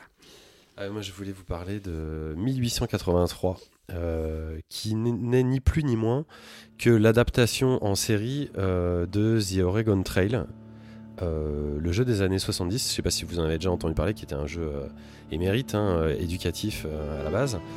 Euh, et cette série, la première diffusion était le, en décembre 2021. C'est une mini-série de 10 épisodes. En fait, le showrunner qui a bossé dessus, c'est Taylor Sheridan, qui a bossé sur des longs métrages comme Sicario, Wind River, Comancharia. Donc on s'attend un, à un petit peu de violence quand, on est face à une série de, ce monsieur. En fait, c'est la préquelle de Yellowstone. Yellowstone, c'était une autre série western qui avait bien marché. Euh, mais cette fois, ça sera centré sur la famille Dutton qui entreprend un voyage vers l'ouest à travers les grandes plaines, vers le dernier bastion de l'Amérique indomptée. C'est un récit vraiment brutal de l'expansion euh, occidentale et une étude approfondie d'une famille et des émigrés euh, d'Europe de l'Est fuyant la pauvreté pour chercher un avenir meilleur dans la terre promise des États-Unis, à savoir le Montana. Ça joue vénère. Il y a un casting incroyable avec des acteurs comme Sam Elliott, avec Isabelle May qui est ultra touchante. Et ça donne une image claire et neuve, non seulement des femmes euh, dans le Far West, mais aussi des Indiens. C'est très dur, je vais pas vous le cacher non plus. C'est un peu Walking Dead en mode western, tellement les gens meurent sans cesse. Et dans ce Grand Ouest un peu plus sauvage. Moi j'ai adoré. Euh, la série va manifestement continuer, mais dans une autre époque avec d'autres personnages, en l'occurrence en 1932. C'est disponible sur Paramount Plus via un VPN et d'ici à ce que la chaîne arrive sur les bouquets français, a priori vers la, fin de l'année. Une grosse reco pour moi, c'est très très bien. Eh bien, merci beaucoup François et on va continuer avec une reco film coup de cœur d'Ariane, tellement coup de cœur qu'elle en a changé son avatar sur Discord. Tout à fait. Donc, je vais vous parler de Turning Red ou Alerte rouge en français qui est sorti le 21 février euh, sur Disney+. Donc, c'est le dernier film de Pixar qui raconte la vie de Maylee, une adolescente de 13 ans qui vit à Toronto avec ses copines, avec son boys band, avec sa famille et le temple et qui euh, va se transformer en Pandaro. Voilà. Donc euh, le film, eh bien, était génial. J'ai beaucoup ri, j'ai peu, ri. euh, Enfin, j'ai pas ri de- depuis longtemps avec un film Pixar et c'était super. C'était feel good, c'était nostalgique de ma jeunesse. D'ailleurs, euh, je me suis beaucoup retrouvée dans le personnage de May. C'était très très très fort. Donc voilà, c'est un. Si vous avez l'occasion de le voir, parce que c'est vrai qu'il faut malheureusement être abonné à Disney+. C'est dommage de pas le voir au cinéma, mais je vous recommande chaudement d'aller voir Turning Red. Alors, je, euh, François avait l'air très enthousiaste sur ce film parce qu'il faisait des saluts nazis. Je ne sais pas trop vraiment Tu pourquoi. fais du, tu fais du cheval encore? Et Mais non, mais je, je, vais, je vais juste dire qu'Ariane, moi je l'ai vu aussi le film, mais sauf qu'Ariane m'a dit avant, ah, je me suis vachement retrouvé dans ce film et tout. Et moi, tout le film, je n'ai vu qu'Ariane dedans. C'est- ça m'a tout tué le film, parce que de A à Z, dès qu'on voit, je vois plus le personnage, c'est Ariane. mais Ariane Et est c'est toute la vie. de- Oui, bah, mais carrément. Non, mais ça marche, ça marche carrément. Et ça- ça- c'est plus du tout alerte rouge, c'est Ariane rouge. C'est ce que tu. et c'est très drôle, mais c'est la vie d'Ariane. Chérine, tu voulais aussi rebondir dessus. Euh, oui, juste abonder dans le sens euh, d'Ariane. En fait, euh, j'ai adoré le film. Euh, adoré. Euh, C'était un vrai hommage euh, aux pré-ados des années 90. euh, un vrai hommage au fait d'être une fangirl avec ses amis à 13 ans et de, kiffer des boys bands et de, de, quelque part recrédibiliser un peu cette, population qui est souvent décrédibilisée. On a on a beaucoup de personnes ont euh, souvent tendance à cataloguer certaines choses, certaines passions comme des choses de midinette, etc. Mais en fait, elles drivent des vrais marchés, ces, ces populations de jeunes filles. Et c'était, euh, c'était, hum, c'était jouissif là-dessus. Et j'ai beaucoup aimé aussi euh, le rôle de la mère, la relation mère-fille. Je t'avais dit après le film que pour moi, ce livre, enfin, ce hum, film pouvait être euh, que écrit par une femme asiatique pour vraiment avoir ce, ce ressenti. Et ça s'est ressenti, c'était parfait. Moi, j'ai kiffé ma vie. C'était, c'était génial. Kiffez votre vie. Mais- Regardez ce film avec Ariane dedans. Merci beaucoup Ariane et euh, Chérine et François d'ailleurs pour euh, ce visionnage. Et petite surprise de fin d'épisode, même si Simon n'est pas parmi nous aujourd'hui, et je précise seulement aujourd'hui, il sera de retour, il nous a tout de même fait parvenir sa traditionnelle reco musique. Et c'est Vlad qui va nous lire sa prose. On t'écoute religieusement. Non, je vais d'abord faire une double surprise. C'est que je vais pirater mon propre euh, quartier libre en faisant un quartier libre. Alors déjà, incroyable, Vlad a un quartier fait un libre. quartier libre. Mesdames, messieurs, Non, mais en fait, est-ce qu'on a un jingle pour l'occasion un, un son de cloche peut-être Finishing this fight. Euh, non, c'est euh, c'est- en fait c'est tout à l'heure d'avoir parlé d'Elden Ring qui m'en est- qui m'y a fait penser. C'est que je suis tombé il y a pas très longtemps sur un justement, j'en parlais tout à l'heure, euh, Hieronymus Bosch, l'œuvre complète par Stephen Fisher qui est édité chez Taschen, qui est un très beau livre qui existe dans une version XL très grande et une version XXL très très grande qui est absolument magnifique où tu as des détails de, de tous les de tous ces tableaux et c'est c'est complètement dingue. C'est vraiment magnifique et vraiment vous Allez-y, empruntez-le. Vous ne pourrez peut-être pas l'acheter. Euh, D'abord, il est, euh, il est assez rare et puis il est très cher, mais euh, je pense qu'il se trouve en bibliothèque, il se trouve dans, des bibliothèques de musées d'ailleurs aussi. Mais ça vaut le coup vraiment d'aller se poser. Moi, je pourrais. C'est typiquement le truc que je pourrais aller le faire, d'aller à la bibliothèque du Macval, de passer une heure juste à consulter le bouquin religieusement, à regarder chaque page, chaque détail, chaque machin. Et vous verrez vraiment avec Elden Ring, euh, dans, euh, dans le jugement dernier, dans la tentation de Saint-Antoine, dans euh, le chariot de foin, évidemment dans la partie un peu infernale du, du jardin des délices. Enfin, c'est complètement hallucinant. Est-ce que tu peux relancer Simon maintenant que j'ai fait mon piratage? Petite surprise de fin d'épisode. Même si Simon n'est pas parmi nous, mais il reviendra, il nous a tout de même fait parvenir sa traditionnelle reco-musique et c'est Vlad qui va nous lire sa prose. On l'écoute. Aujourd'hui, mes amis, Non, au début, on a essayé, on s'est demandé avec Thibaut s'il fallait le faire euh, lire par, euh, par Google avec une voix. Alors, on a, on a fait des essais comme ça. L'electropop belge Ah. C'était pas très concluant, donc on a choisi plutôt de le faire de cette façon-là. Alors, je vais essayer de vous le dire comme il vous l'aurait dit. Euh, je pense à lui. Faut que tu prennes beaucoup de plaisir, du coup. Le phénomène électropop de ce début d'année nous vient de Belgique avec le duo composé de la chanteuse Charlotte Adigéry et du producteur Bolly Pupul, ça s'écrit Bollis, on prononce pas le S, qui sortent enfin leur premier album après 50 collaborations. Topical Dancer est un bijou d'électro dansante et de chansons à texte où Charlotte parle d'inclusion, de féminisme et de la connerie ambiante de notre monde, une bouffée d'air en en ces temps troublés et un album qui redonne le sourire. Eh bien, merci beaucoup à tous les deux. Et je précise. c'était une pop suave et langoureuse. Ah, ni que c'est- c'était son coup de cœur de l'année. L'album de l'année. Ah, le- la voix Google l'a dit, mais euh, Et sur ces belles paroles, on arrive à la fin de cette 52e émission. Avant de se quitter et de vous laisser aller nettoyer le sable du Sahara de votre balcon, les remerciements d'usage. À la super équipe de la Pléiade tout d'abord, toujours au top. Merci donc à nos chroniqueurs François, Ariane, Vladimir, Aurélie et Chérine, notre chroniqueuse invitée aujourd'hui. Merci aussi à notre Master Chief Thibaut et à Calden pour son aide sur la communication de la Pléiade. Et on embrasse aussi bien fort Simon, qui doit à l'heure actuelle surfer joyeusement au soleil. Je, je ne sais pas, tu sais des gestes de la main, c'était Oui, pour m'interrompre. mais un peu les œufs. C'était pour m'interrompre, pour me faire continuer. Non, je voulais dire à nos auditeurs qu'on allait bientôt euh, probablement mettre l'émission en live et essayer de les faire participer avec nous, que c'était un projet qui allait arriver et que je balance ça sans avoir prévenu personne et que c'est encore mieux, non? C'est un oui, petit peu surtout ça va. que c'est un Ça peu une, une arlésienne, donc j'avoue que le balancer là, alors qu'on le fera peut-être à l'émission 158, C'est me ça. paraissait prématuré. tenez-vous au courant sur le Discord parce que ça arrive bientôt. Mais écoute, parfaite transition, puisque j'allais reparler de nos réseaux sociaux, puisque je vous rappelle qu'on est disponible sur Twitter, Facebook, Instagram, Discord, et bon, je vais même pas dire sur Twitch, ce n'est plus la peine. Franchement, vous pouvez retrouver les liens, bien sûr, vers nos différents réseaux sur le chatoyant site de la Pléiade. Et si vous aimez nous entendre déblatérer chaque mois, vous pouvez nous laisser des petites étoiles sur votre appli de podcast favorite. Ça va nous faire plaisir et ça fera aussi plaisir à tous ces nouveaux auditeurs chanceux que vous allez nous permettre de recruter. Et merci enfin à vous, chers auditeurs. On va se quitter sur Mantra de Charlotte Adigéry et Boris Pupul. À bientôt dans vos oreilles et dans nos cœurs. Bisous tout le monde. Ciao. Bisous Now let go of this mental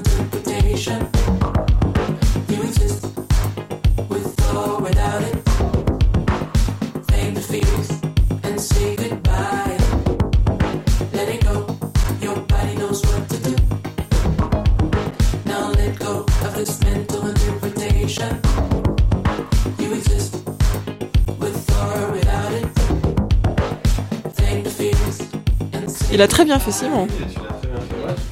c'est Dieu qui parle en même temps, c'est un peu logique. What's going on? Qu'est-ce peu. Qu'est-ce qui se Je passe suis, je suis sûr que ça leur parle. Angela et Ah d'accord, ok. Parce que moi tout à l'heure elle parlait d'An- d'Angela Lee et puis j'étais là.